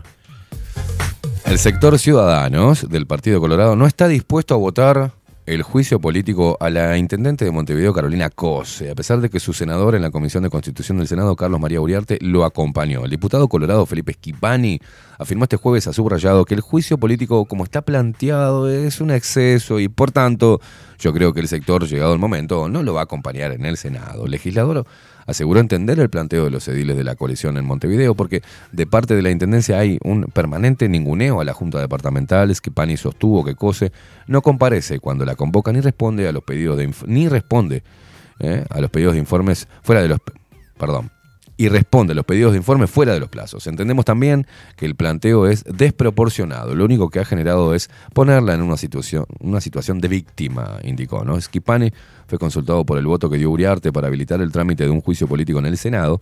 Dijo que Uriarte entró como suplente a la comisión y que no tenía información, porque el tema se trató de un momento a otro, no hubo un previo aviso. O sea que Uriarte no puede tomar la decisión por sí solo. O sea, tiene que esperar a que el partido le diga qué es lo que tiene que hacer.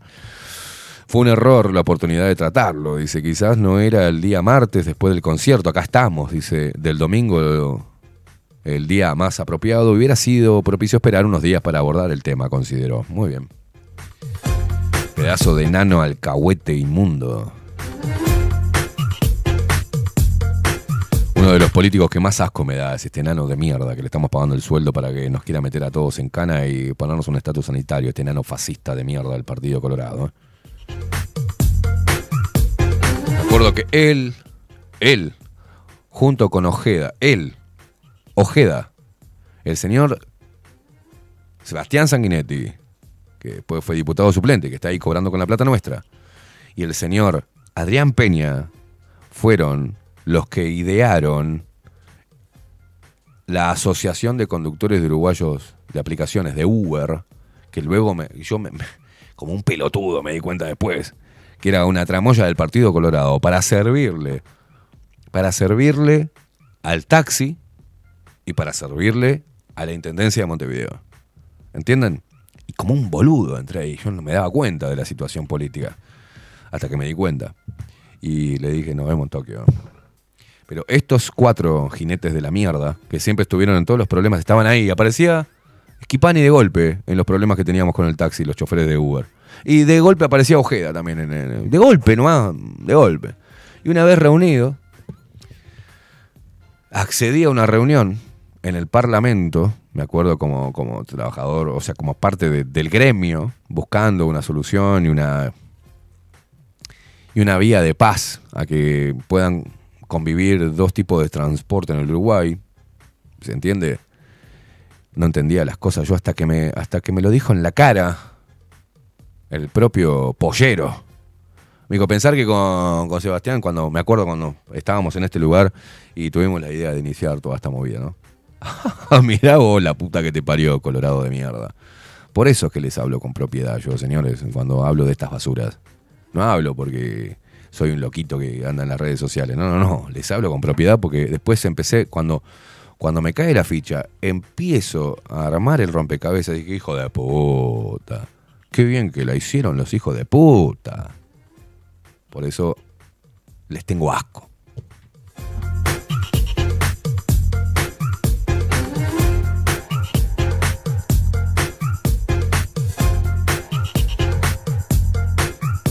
Por eso en todas las movidas que salen, estas de, de gente que reivindica, yo les voy a decir algo, y lo lamento, lo lamento profundamente a los que están siendo instrumentados por este tipo de movimientos.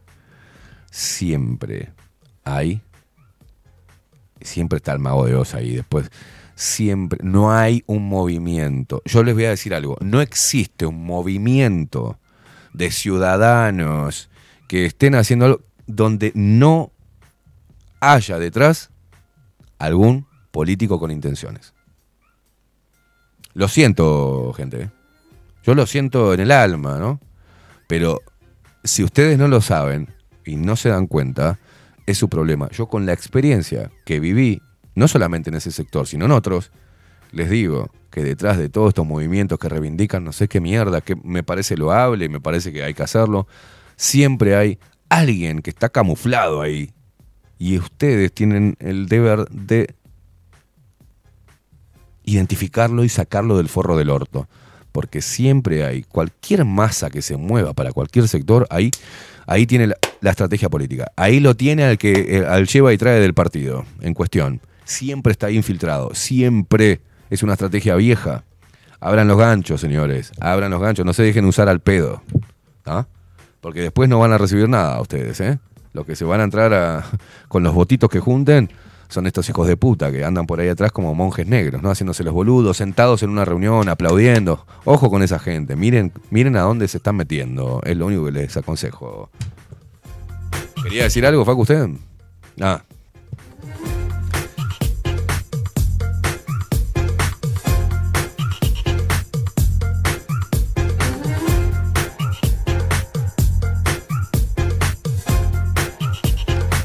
...41 minutos pasan de las 10 de la mañana. ¿Sabes qué? Vamos a hacer una pausa. Tengo ganas de tomarme otro cafecito. Tengo hambre. Me agarró hambre. ¿Usted también? Me agarró hambre. Che, vamos a hacer una pausa. Y eh, luego los leo, que estamos cargados de mensajes ustedes. ¿eh? Hacemos una breve pausa. Ya venimos.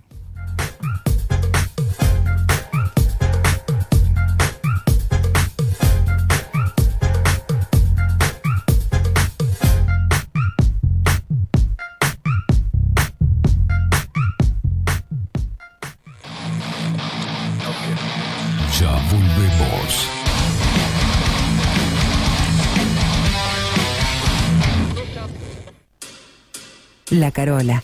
13 años haciendo las mejores paellas y tortillas españolas de Montevideo.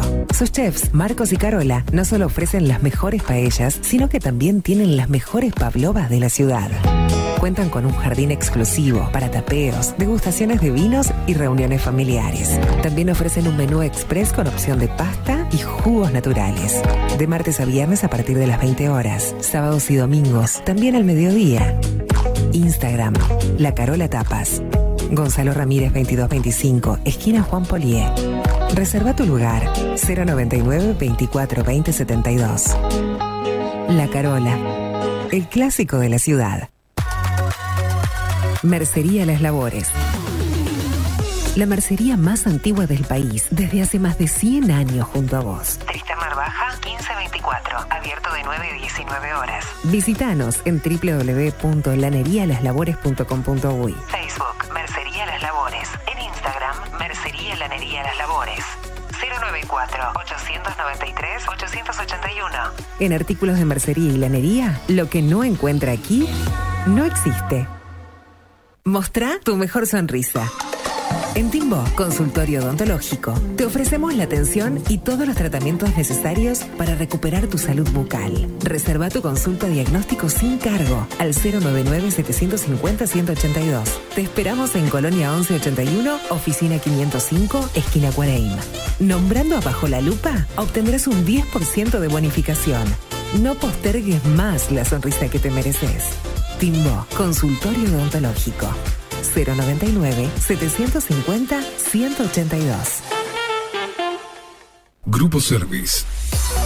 Servicio técnico especializado. Huawei, iPhone, Xiaomi. Trabajamos con todas las marcas. Contamos con servicio express. Cambio de pantalla en 30 minutos. Grupo Service. Grupo Service. Reparación de celulares, computadoras y tablets. Encontrarnos en nuestra web gruposervice.com.uy y por WhatsApp 094 389 568. Mercado de Carnes La Vaquilla. Ofrece a sus clientes los mejores cortes y la mejor atención. Ventas por mayor y menor. Descuentos especiales a colegios y caterings. Envíos sin cargo. Teléfono 2-208-9877. Horarios de lunes a sábados, de 7 a 13.30, de 17 a 20 horas. El tierno sabor de nuestras mejores carnes a su mesa. Mercado de Carnes La Vaquilla. Avenida San Martín, 2555. Teléfono 2-208-9877. Envíos sin cargo. Pescadería El Italiano. Ubicados en el puertito del buceo, les ofrecemos pescado fresco todo el año y gran variedad en mariscos, productos de excelente calidad, llevando confianza a su mesa. Los esperamos con la mejor atención personalizada. Pescadería El Italiano, de martes a domingos, de 8 a 20 horas. Contamos con envíos. Pescadería El Italiano. Comunicate al 2-622-7930 y por WhatsApp 095 43 3502. Si estás en Miami, Florida y querés renovar los pisos de tu hogar o reformar tu baño y tu cocina, la mejor opción es CM Great Services, la empresa de construcción que le da vida a tu diseño. Más de 20 años de experiencia avalan nuestro trabajo. Reformas, revestimientos de pisos, baños y cocinas. En Miami, Florida, CM Great Services. Contactanos al 786 536 8822. Hola, ¿cómo estás? Mi nombre es Maru Ramírez. Soy locutora profesional desde hace 26 años. Cuando me preguntan, ¿cualquier persona se puede dedicar a la locución? Mi respuesta es bien sencilla. El 20% es la voz y el 80% es lo que vos haces con ella. En los workshops que doy de locución comercial, descubriremos no solo si quieres ser parte de este mundo, sino también cómo trabajar de tu voz, cómo organizarte, cómo ejercitar tu voz para una mejor dicción, modulación y respiración. No, no importa que no tengas conocimiento de locución. Lo que importa son las ganas de aprender y descubrir un mundo nuevo que te pueda ayudar a conocer tu voz y una nueva forma laboral. Te espero. Dale, comunicate por WhatsApp al 095-062-082 o por Instagram, arroba marulocutora. Salón Libertad tiene todo lo que te puedas imaginar. El salón más completo del centro. Agencia oficial de timbres notariales, profesionales y judiciales. Paraguay 1344. Teléfono 2 938 33. La imagen lo es todo. Adolfo Blanco, fotógrafo profesional. Una buena foto guarda tus recuerdos y también puede vender tus productos. Cobertura fotográfica de cumpleaños, bodas, eventos empresariales, retratos, books, fotos de productos, fotos para web. Fotógrafo profesional, Adolfo Blanco, 099 150 092. Estudio Jurídico Notarial, Perezcal y Asociados. Más de 25 años de experiencia en todas las materias, representando a estudios nacionales e internacionales. Una amplia trayectoria en materia penal, sucesiones y reivindicaciones. Más de dos décadas de experiencia recuperando terrenos ocupados. Torre Gorlero, Oficina 20, 21 y 22. 099-309-319. Estudio Jurídico Notarial, Perezcal y Asociados. Wolfer Contenedores. Realizamos oficinas, viviendas y proyectos a medida. En Wolfer Contenedores armamos el proyecto para tu vivienda con uno o más contenedores. Visita nuestro showroom en Ruta 1, kilómetro 155-500 y elegí tu vivienda. Wolfer Contenedores para entrega inmediata. Informate al 094-263-705 45 20 31 63 o en wolfer.com.uy. Wolfer Contenedores desde Colonia y Montevideo para todo el país. Ahora también estamos en Twitch. Seguinos en Bajo la Lupa guion bajo uy. En Bajo la Lupa. Bajo la Lupa contenidos más independientes que nunca. Suffocation, no breathing. Don't give a fuck if I cut my arm bleeding.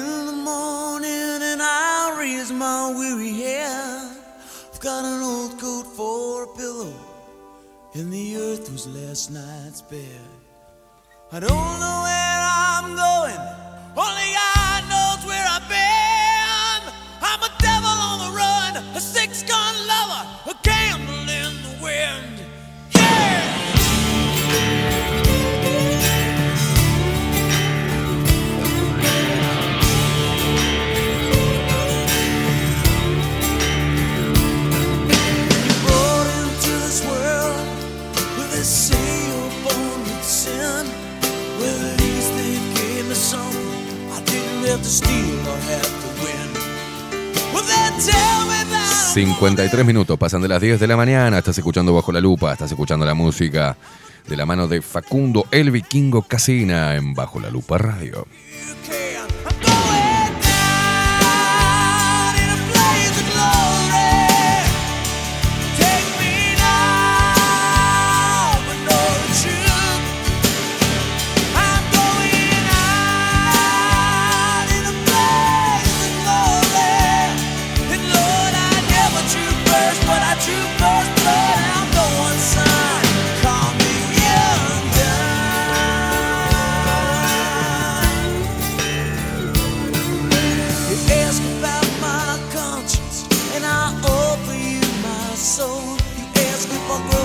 Instantes nada más se viene la India Velázquez con 24-7 Express, hoy la columna de Luciana Orequia, ¿verdad?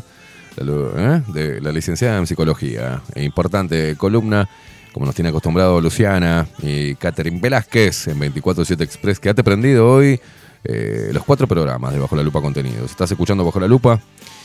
Ahora se viene Catherine Velázquez con 24-7 Express. Ah, luego de 19 a 21 horas se viene. Ah, hoy no está, me dice Luciana Orequia. Porque no publicó, vi, me parecía raro que no haya publicado. Me acaba de anunciar la India que hoy no está Luciana Orequia. Así que bueno, le, metimos mal la promoción. Y de 19 a 21 horas viene ella, Vero Martínez, con Sin Anestesia, para hacerte más entretenida las tardes. Y después vienen ellos. Y voy a tener, voy, a- suplantar a uno. Me voy a venir de traje también para estar acorde a la mesa. Eh, vienen ellos, venimos nosotros, machos y no tan machos.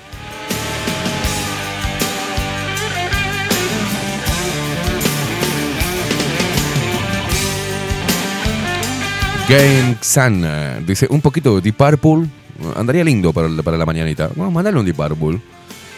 El clásico de Deep Purple. Mara dice buen día. Uh, Bon Jovi, muchos corazones. Se ve que le gusta mucho Bon Jovi. Acá Tato dice estar o sentirse cómodo y seguro está muy bueno. Lo que para nada está bueno es esta falsa comodidad. Nos cocinan a fuego lento y la hipocresía, idiotez. Hogarcas, aldeanos dicen amén. Dice todo esto me da mucho asco. Se convierte en cómplices de los malparidos, tan culpables y responsables como ellos, dice Tato. Está enojado con todo el sistema y me parece bien, Tato. Daniel Barrón dice, lo de Romina Celeste es claramente un mensaje. Es lógico que no diga su nombre, pues como operador político eh, en ciernes tiene una palanca para ejercer fuerza dentro del Partido Nacional. No sería inteligente si quema a las que tiene en la manga, dice.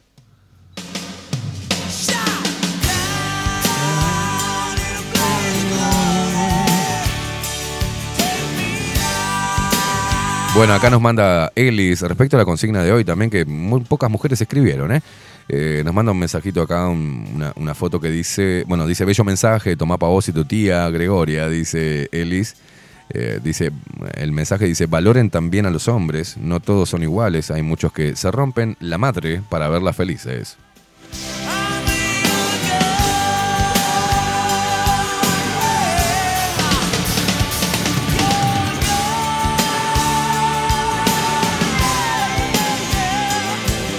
No, Bea Ramos, o sea, pará, parame la música.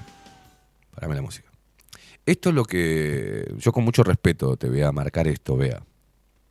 O sea, con mucho respeto, espero no te enojes, Bea Ramos. Yo voy a leer un mensaje que yo eh, lo he puesto como una observación, no quisiera decir mediocre para no lastimar.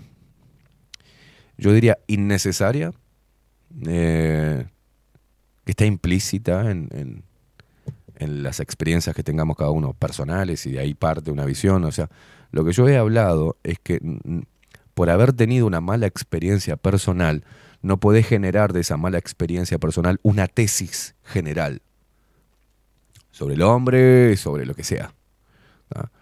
Bea Ramos dice, buen día Luperos, no quiero discrepar, solo creo que es buenísimo todo lo que expresaste sobre nuestros hombres, parejas, solo que a veces no a todas les va bien con la pareja elegida. Mi humilde opinión, sí, es obvio. Es obvio. Yo lo que voy es al equilibrio. Nunca para un lado ni para el otro, porque son malos los extremos. Pero, por ejemplo, con todo lo que a mí me pasó en la vida, mirá, te cuento, como a cualquier hijo de vecino,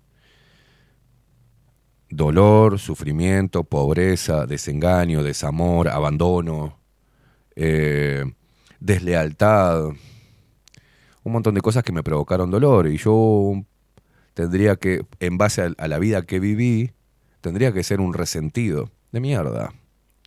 Y, y no lo soy. Sigo apostando por el amor, sigo creyendo en las personas, sigo tratando de generar lazos afectivos con, con- con mis pares. O sea, no lo que me haya pasado en mi vida personal condiciona, ni a través de ello yo puedo mirar por ese ojo, en vez de mirar con los dos ojos, escuchar con los dos oídos, prestar atención, analizar y elevar la visión, ampliarla, yo tendría que estar mirando, como muchos casos, miran a través de su ombligo. ¿Qué pasa? Hemos hablado de la posición de la mujer, por ejemplo, en la separación respecto a los hijos. Yo estoy diciendo que todas las mujeres lo hagan. ¿Estoy poniendo al hombre como víctima de esa situación? No. Lo que estoy diciendo es que existe la maldad en la mujer y también la mujer se manda muchas cagadas que duelen, que generan mucho dolor. Pero reconozco que hay padres que hacen sufrir a sus hijos y que hay malos padres. En este caso también reconozco que hay malos hombres que tienen una pobreza mental y una cobardía que someten a la mujer a sus propios intereses y que la ven como algo moldeable que se puede adaptar a lo que uno quiere, ¿no? Eso es una cosa y eso está puesto ahí. Lo mismo que yo dijera, no, no hay violadores. Sí, hay violadores, hay asesinos, hay... Pero hay violadoras y hay asesinas, y hay mujeres abusivas y hay mujeres de mierda. Eso es lo que hoy se intenta tapar. O sea, se intenta imponer en la sociedad de que todos los males que sufre el mundo son por culpa del hombre. Y que la mujer es una víctima de eso. Y eso es lo que me parece nefasto, porque no es así. Para nada. Entonces, no es que discrepe, o sea, no es necesario eso. Como a mí me, me, me causa repudio el no generalices. O sea, si no lo estoy haciendo. Lo que están haciendo es generalizar una conducta nefasta del hombre, o sea, generalizarla y ponernos a todos como potenciales manipuladores, violentos, abusadores, asesinos, violadores, degenerados. Los propios degenerados que levantan la bandera de- del LGTB y meten a todo el mundo ahí. Nos tratan a nosotros, los hombres, que nos aferramos a nuestra masculinidad, a nuestra naturaleza y reivindicamos lo importante de la presencia del hombre en la sociedad, en el núcleo familiar, en la vida política, social, en la vida comercial, en la historia de la humanidad, el hombre ha tenido un papel protagonista en las partes más jodidas, que eran ir a darse contra todo. Y eso debe ser respetado. La mujer ha contribuido, claro, es un ser maravilloso. Sin una mujer no podemos vivir, eso se los aseguro. No podemos porque naturalmente nos lleva nuestro instinto a, formar un lazo afectivo con la mujer. Y la mujer se puede resistir mucho y puede decir y cantar canciones de que no necesito un hombre que me regale flores, me las regalo yo. Pero habla de una mujer. ¿Por qué sacó Miley Cyrus, Cy- Cyrus esa canción? ¿Después de qué? No es que está hablando una mujer despechada, después que el pibe, re pintón, se terminó de comer toda la gilada de esta pendeja. Y le metió un bolón en el orto. Y saca una canción. ¿Qué hace Shakira? ¿Qué sabemos si Piqué no estaba podrido de la rompehuevo de Shakira? Pues Shakira podía refregarse con cualquier tipo, estando con Piqué y no pasaba nada. ¿No? Entonces, pero, ay, pobre Shakira, que fue engañada. Y Shakira está haciendo mucha guita cantando desde una mujer despechada. O sea, esas son las cosas que yo veo que están mal. Esas consignas están mal. Porque la están cargando de miedo y de un falso empoderamiento a las mujeres. De un falso sentido de libertad. Y pelean esa libertad y ese empoderamiento en detrimento de ellas mismas, porque terminan después solas, aisladas, carentes de afecto eh, e ignorantes a la hora de saber interactuar emocionalmente con el hombre. O sea, están provocando eso, ¿entienden? Entonces, no es necesario que hablen de que, pero hay mujeres que no tienen la suerte. Bueno, afinen el ojo, chicas. Afinen el ojo y dejen de generali- generalizar y dejen de temer. Afinen el ojo. Yo me he cruzado con mujeres hermosas y me he cruzado con mujeres muy hijas de puta. Muy mierdas. Y bueno, ¿qué? No sigo, sigo, ¿qué digo? La mujer es un bicho eh, inmundo y muerta la hembra y muerta la mujer y hacemos un colectivo de hombres este, misóginos ¿ah? y no sé, nos damos entre nosotros. No sé, no sé cuál es la solución. No es necesario, vea, que yo no me enojo contigo. Está bueno que lo traigas como para aclarar de vuelta. Tengo que aclarar, es un momento donde uno tiene que aclarar cosas que los adultos dan por, por sentado. Y se entiende. No puedo todas las veces que hablo decir, ojo, eh, este, no quiero este, que, eh, las- herir la sensibilidad de las personas. No, no es necesario. Se trata de eso. ¿Y nosotros qué? Nosotros hemos elegido mal a las mujeres. Hemos eh, elegido mujeres ingratas, mujeres manipuladoras. Y la hemos elegido también. Y nos hemos comido cada mierda. Y nos ha hecho tanto daño. Y seguimos apostando igual y seguimos reivindicando y enalteciendo a la mujer porque el hombre, el hombre que se precie de tal, debe hacerlo. Pero en esta búsqueda de igualdad, la mujer tiene que saber afrontar lo que afronta el hombre.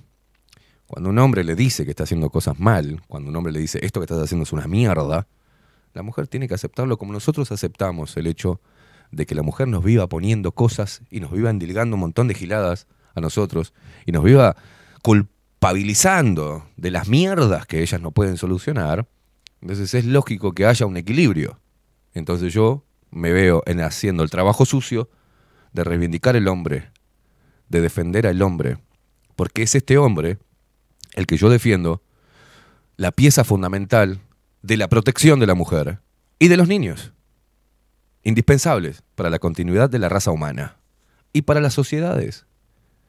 Entonces, dejemos de basurear al hombre, ¿eh? Dejemos de ponerlo como el demonio y dejen de ponerse en un papel de víctimas. Lo siento, mamu, si elegiste al peor hijo de puta. Y quizás tengas que afinar un poquito más el ojo. O algo muy sencillo, que eh, es una frase. mm, Nosotros, hay muchas personas que tienen un problema muy grave de autoestima. Entonces eligen a la persona que, que piensan que se merecen ese tipo de amor. O sea, cuando vos ves a un hijo de puta con una buena mujer, bueno, la mujer tiene un problema de pensar que ese es el amor que se merece ella. Entonces tiene un problema de que no se valora a sí misma. A esta edad, el hombre, al menos el hombre de mi edad, de pasado los 40, después de haber sufrido, si viene trilladito, y no salió hace cinco años de la casa de la mamá y el papá, si es un tipo ya trillado, con un bagaje, sabemos lo que valemos. Entonces pedimos lo mismo que la mujer pide. Y no pedimos más de lo que no podamos dar. O sea, se trata de eso. Entonces, si yo elijo mal, elijo mal yo, estoy eligiendo mal a la, a la mujer. No es que todas las mujeres sean así. Pero sí estamos en un momento donde el discurso se instaura como un chip directa o indirectamente en el inconsciente o conscientemente en la cabeza de las mujeres, basado en su mala experiencia personal, que nos están haciendo pagar el, el pato a nosotros. O sea, yo no tengo la culpa de que mujeres hayan elegido mal y se hayan topado con malos hombres en su vida, que las han cascado, que las han tratado como mierda. Yo no tengo la culpa de eso. Entonces la mujer cuando pasa por un proceso de un hombre o de varios hombres que le erra y que la tratan mal, la ningunean, le hacen perder su autoestima, la hacen sentir un objeto, después pagamos el plato roto nosotros, los que no somos así, pero la mujer actúa en defensa. Y es normal que actúe en defensa. Yo lo entiendo. Ahora, no se pasen para el otro lado. O sea, los hombres de hoy, los que te atravieses y te topes en tu vida, mujer de hoy, no tiene la culpa ni sigue patrones. Vos seguís el patrón de elegir siempre al mismo hijo de puta. ¿Ah? Hay muchos hombres buenos que están escuchando ahora y en el mundo. Pues no, a vos te gustan los hijos de puta. Entonces es algo que vos tenés que solucionar, mujer, no nosotros. No tenemos la culpa de tu mala decisión, de tu baja autoestima y de tus y de tus problemas psicológicos o de que sigas un patrón. Bueno, empezá a ampliar la, visión y empezar a elegir correctamente y a valorar otras cosas por encima de lo que te ciega o te calienta. Hay otras cosas. El, el- el amor y la unión son otras cosas, ¿viste? No lo que sale en Instagram como éxito.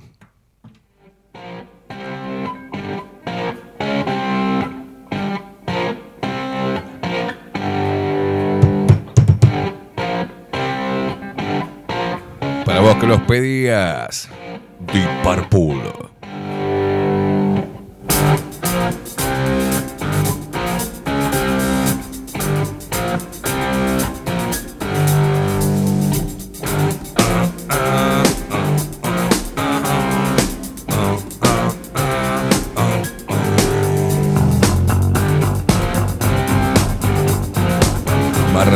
Ferré de la Sucia dice: Buenos días, Esteban y Facu. Gracias por reivindicar a la banda el viernes junto con los grandes artistas que se la jugaron a decir lo que había que decir. Acá andamos con Nacho generando testosterona. ¿eh? Me manda una foto que están sacando una raíz.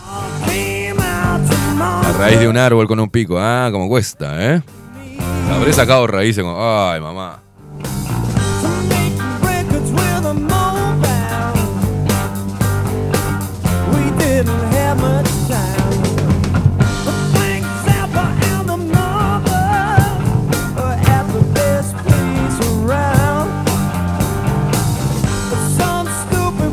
Jorge dice, mm, seas hombre o mujer, si no te va bien con una pareja, déjala y buscate otra con la que te vaya mejor. Pero de tu situación personal no hay que generalizar. Se cortó el stream, ¿no?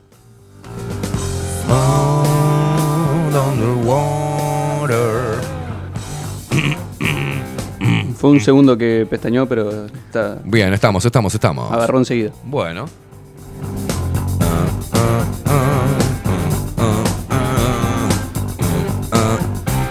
Richard hace un humor nefasto, horrible Richard. Dice, bueno, buenas, que Romina Celeste tiene palanca, lo sabemos todos.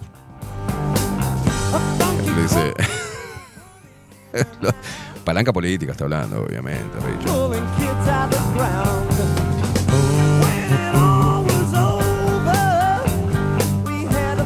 Dice Analia, más allá del género, credo, raza, filosofía, pensamiento, etcétera, todo ser puede alcanzar la resiliencia. Es cierto, claro que sí. La resiliencia es la capacidad de hacer frente a las adversidades de la vida, transformar el dolor en fuerza motora para superarse y salir fortalecido de ellas. Una persona resiliente comprende que es el arquitecto de su propia alegría y de su propio destino. Y ayer subí un par de cosas a Instagram y me dejaron de seguir como 10 personas. No, ya no estoy entendiendo la dinámica de Instagram. Ya este, me estoy aburriendo muchísimo de esta red social porque. eh, como que. No la entiendo, ¿viste? Igual me chupa un huevo. Lo que pasa es que me sale cuando entro a mi perfil, me sale. Cada vez menos. Bueno, dale, vamos. No sé qué querés que publique, no sé. Una banderita LGTB, no sé.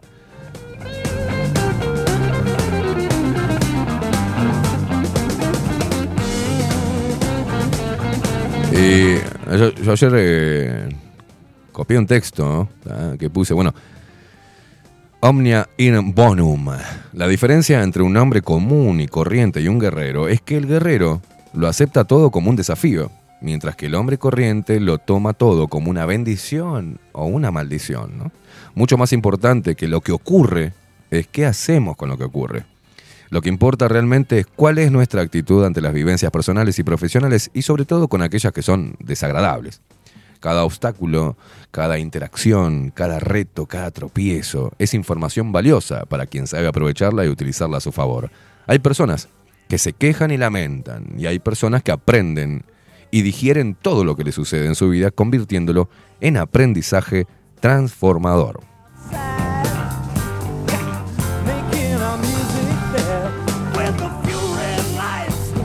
Y sobre todo la persistencia es proba- probablemente la cualidad más común de quienes alcanzan grandes logros.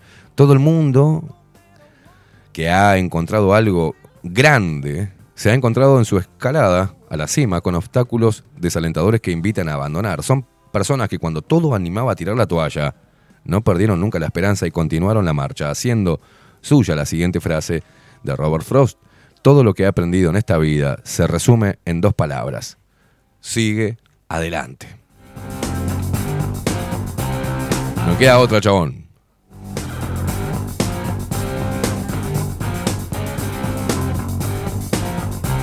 Oh, oh.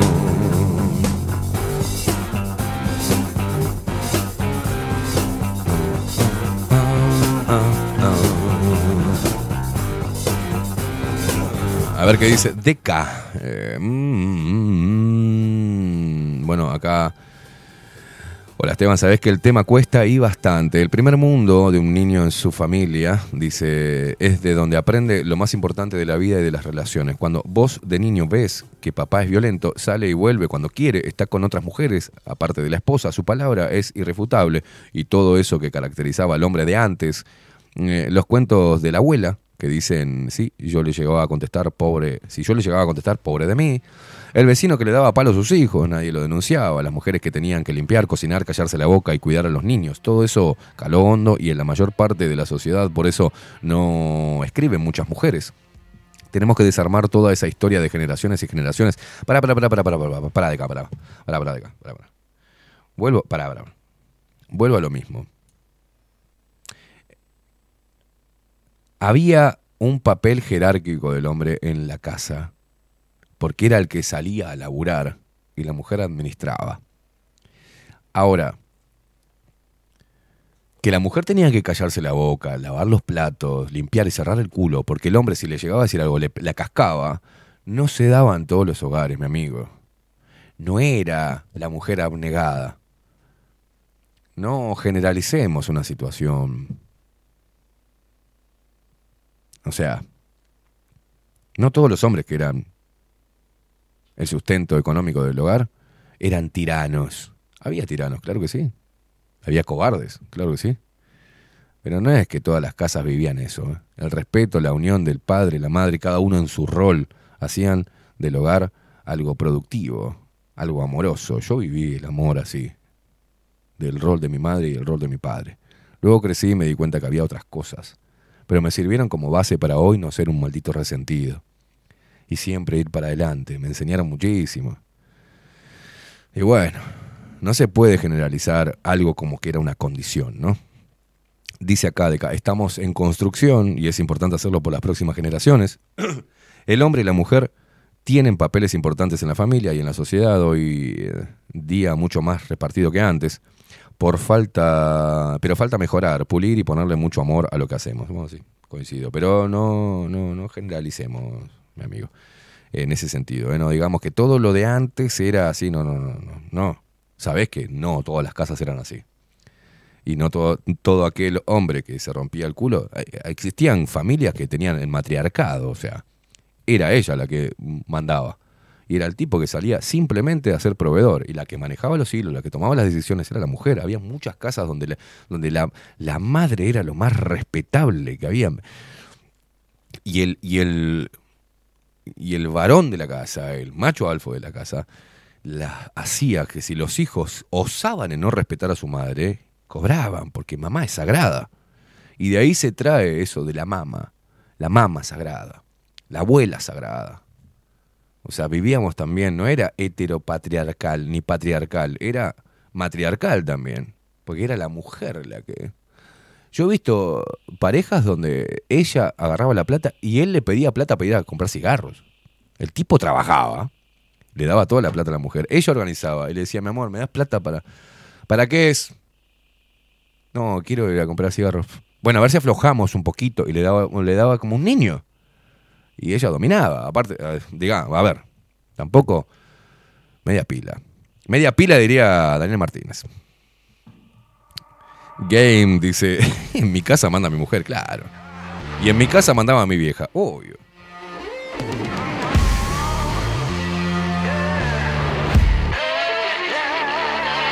Sofía dice, no hay que decir que todos los hombres son iguales por nuestra mala elección. Me hago cargo de mis errores y amo a los hombres. Pero eh, por uno que me haya maltratado y yo me di cuenta, no puedo eh, encasillar a todos.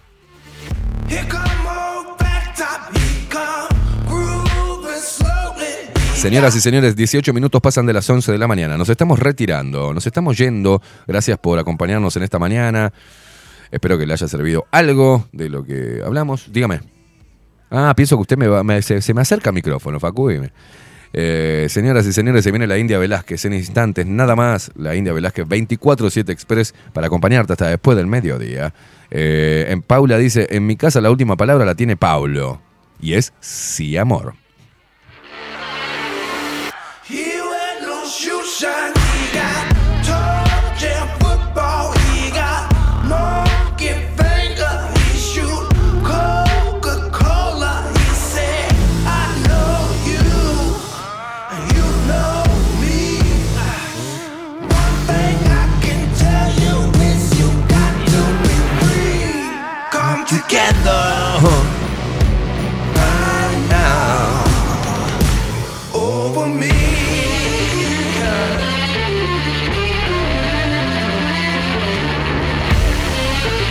Llegó la India Velázquez, nos retiramos, señoras y señores, nos vamos con el tema. Nos vamos con. Mucha gente ahí en, en el canal de Twitch, ¿eh? en la transmisión en vivo. No se vayan, se quedan y acompañan a la India Velázquez en 24-7 Express hasta después del mediodía, ¿no? Sí, 19 minutos pasan de las 11 de la mañana. Nos vamos con el tema del pelado Cordera. Están bajo la lupa todos estos hijos de puta que nos quieren imponer algo que no es así. ¿ah? Basta de demonización al hombre. Basta de victimización feminista y eh, fijémonos en los niños que parece que quieren aprobar y quieren meter como que los adultos pueden tener relaciones sexuales con los niños. Eso es abuso infantil y eso es ser un maldito degenerado. Que no te vendan otra cosa. Señoras y señores, nos estamos retirando. Nos vemos mañana martes. ¿Algo? ¿Algo? No me hagas gestos, no me hagas gestos. Nos vamos. Están todos bajo la lupa. Chau, chau. Pero nos preocupa. No hay nada más absurdo que seguir en la trampa. Si sé que me hace libre preguntar.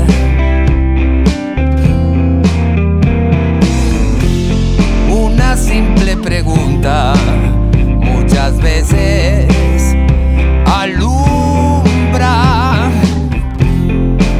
este maldito engaño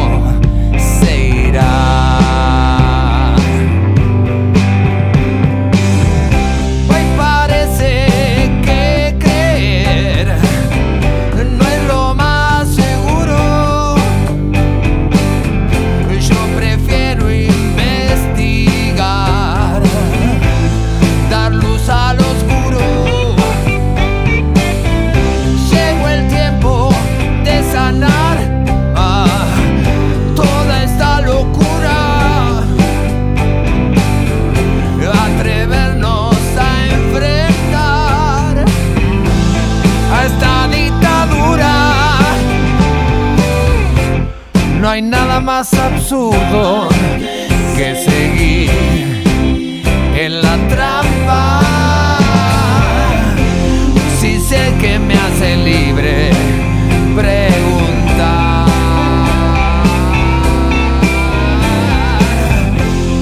Una simple pregunta, muchas veces alumbra y lo que era mentira.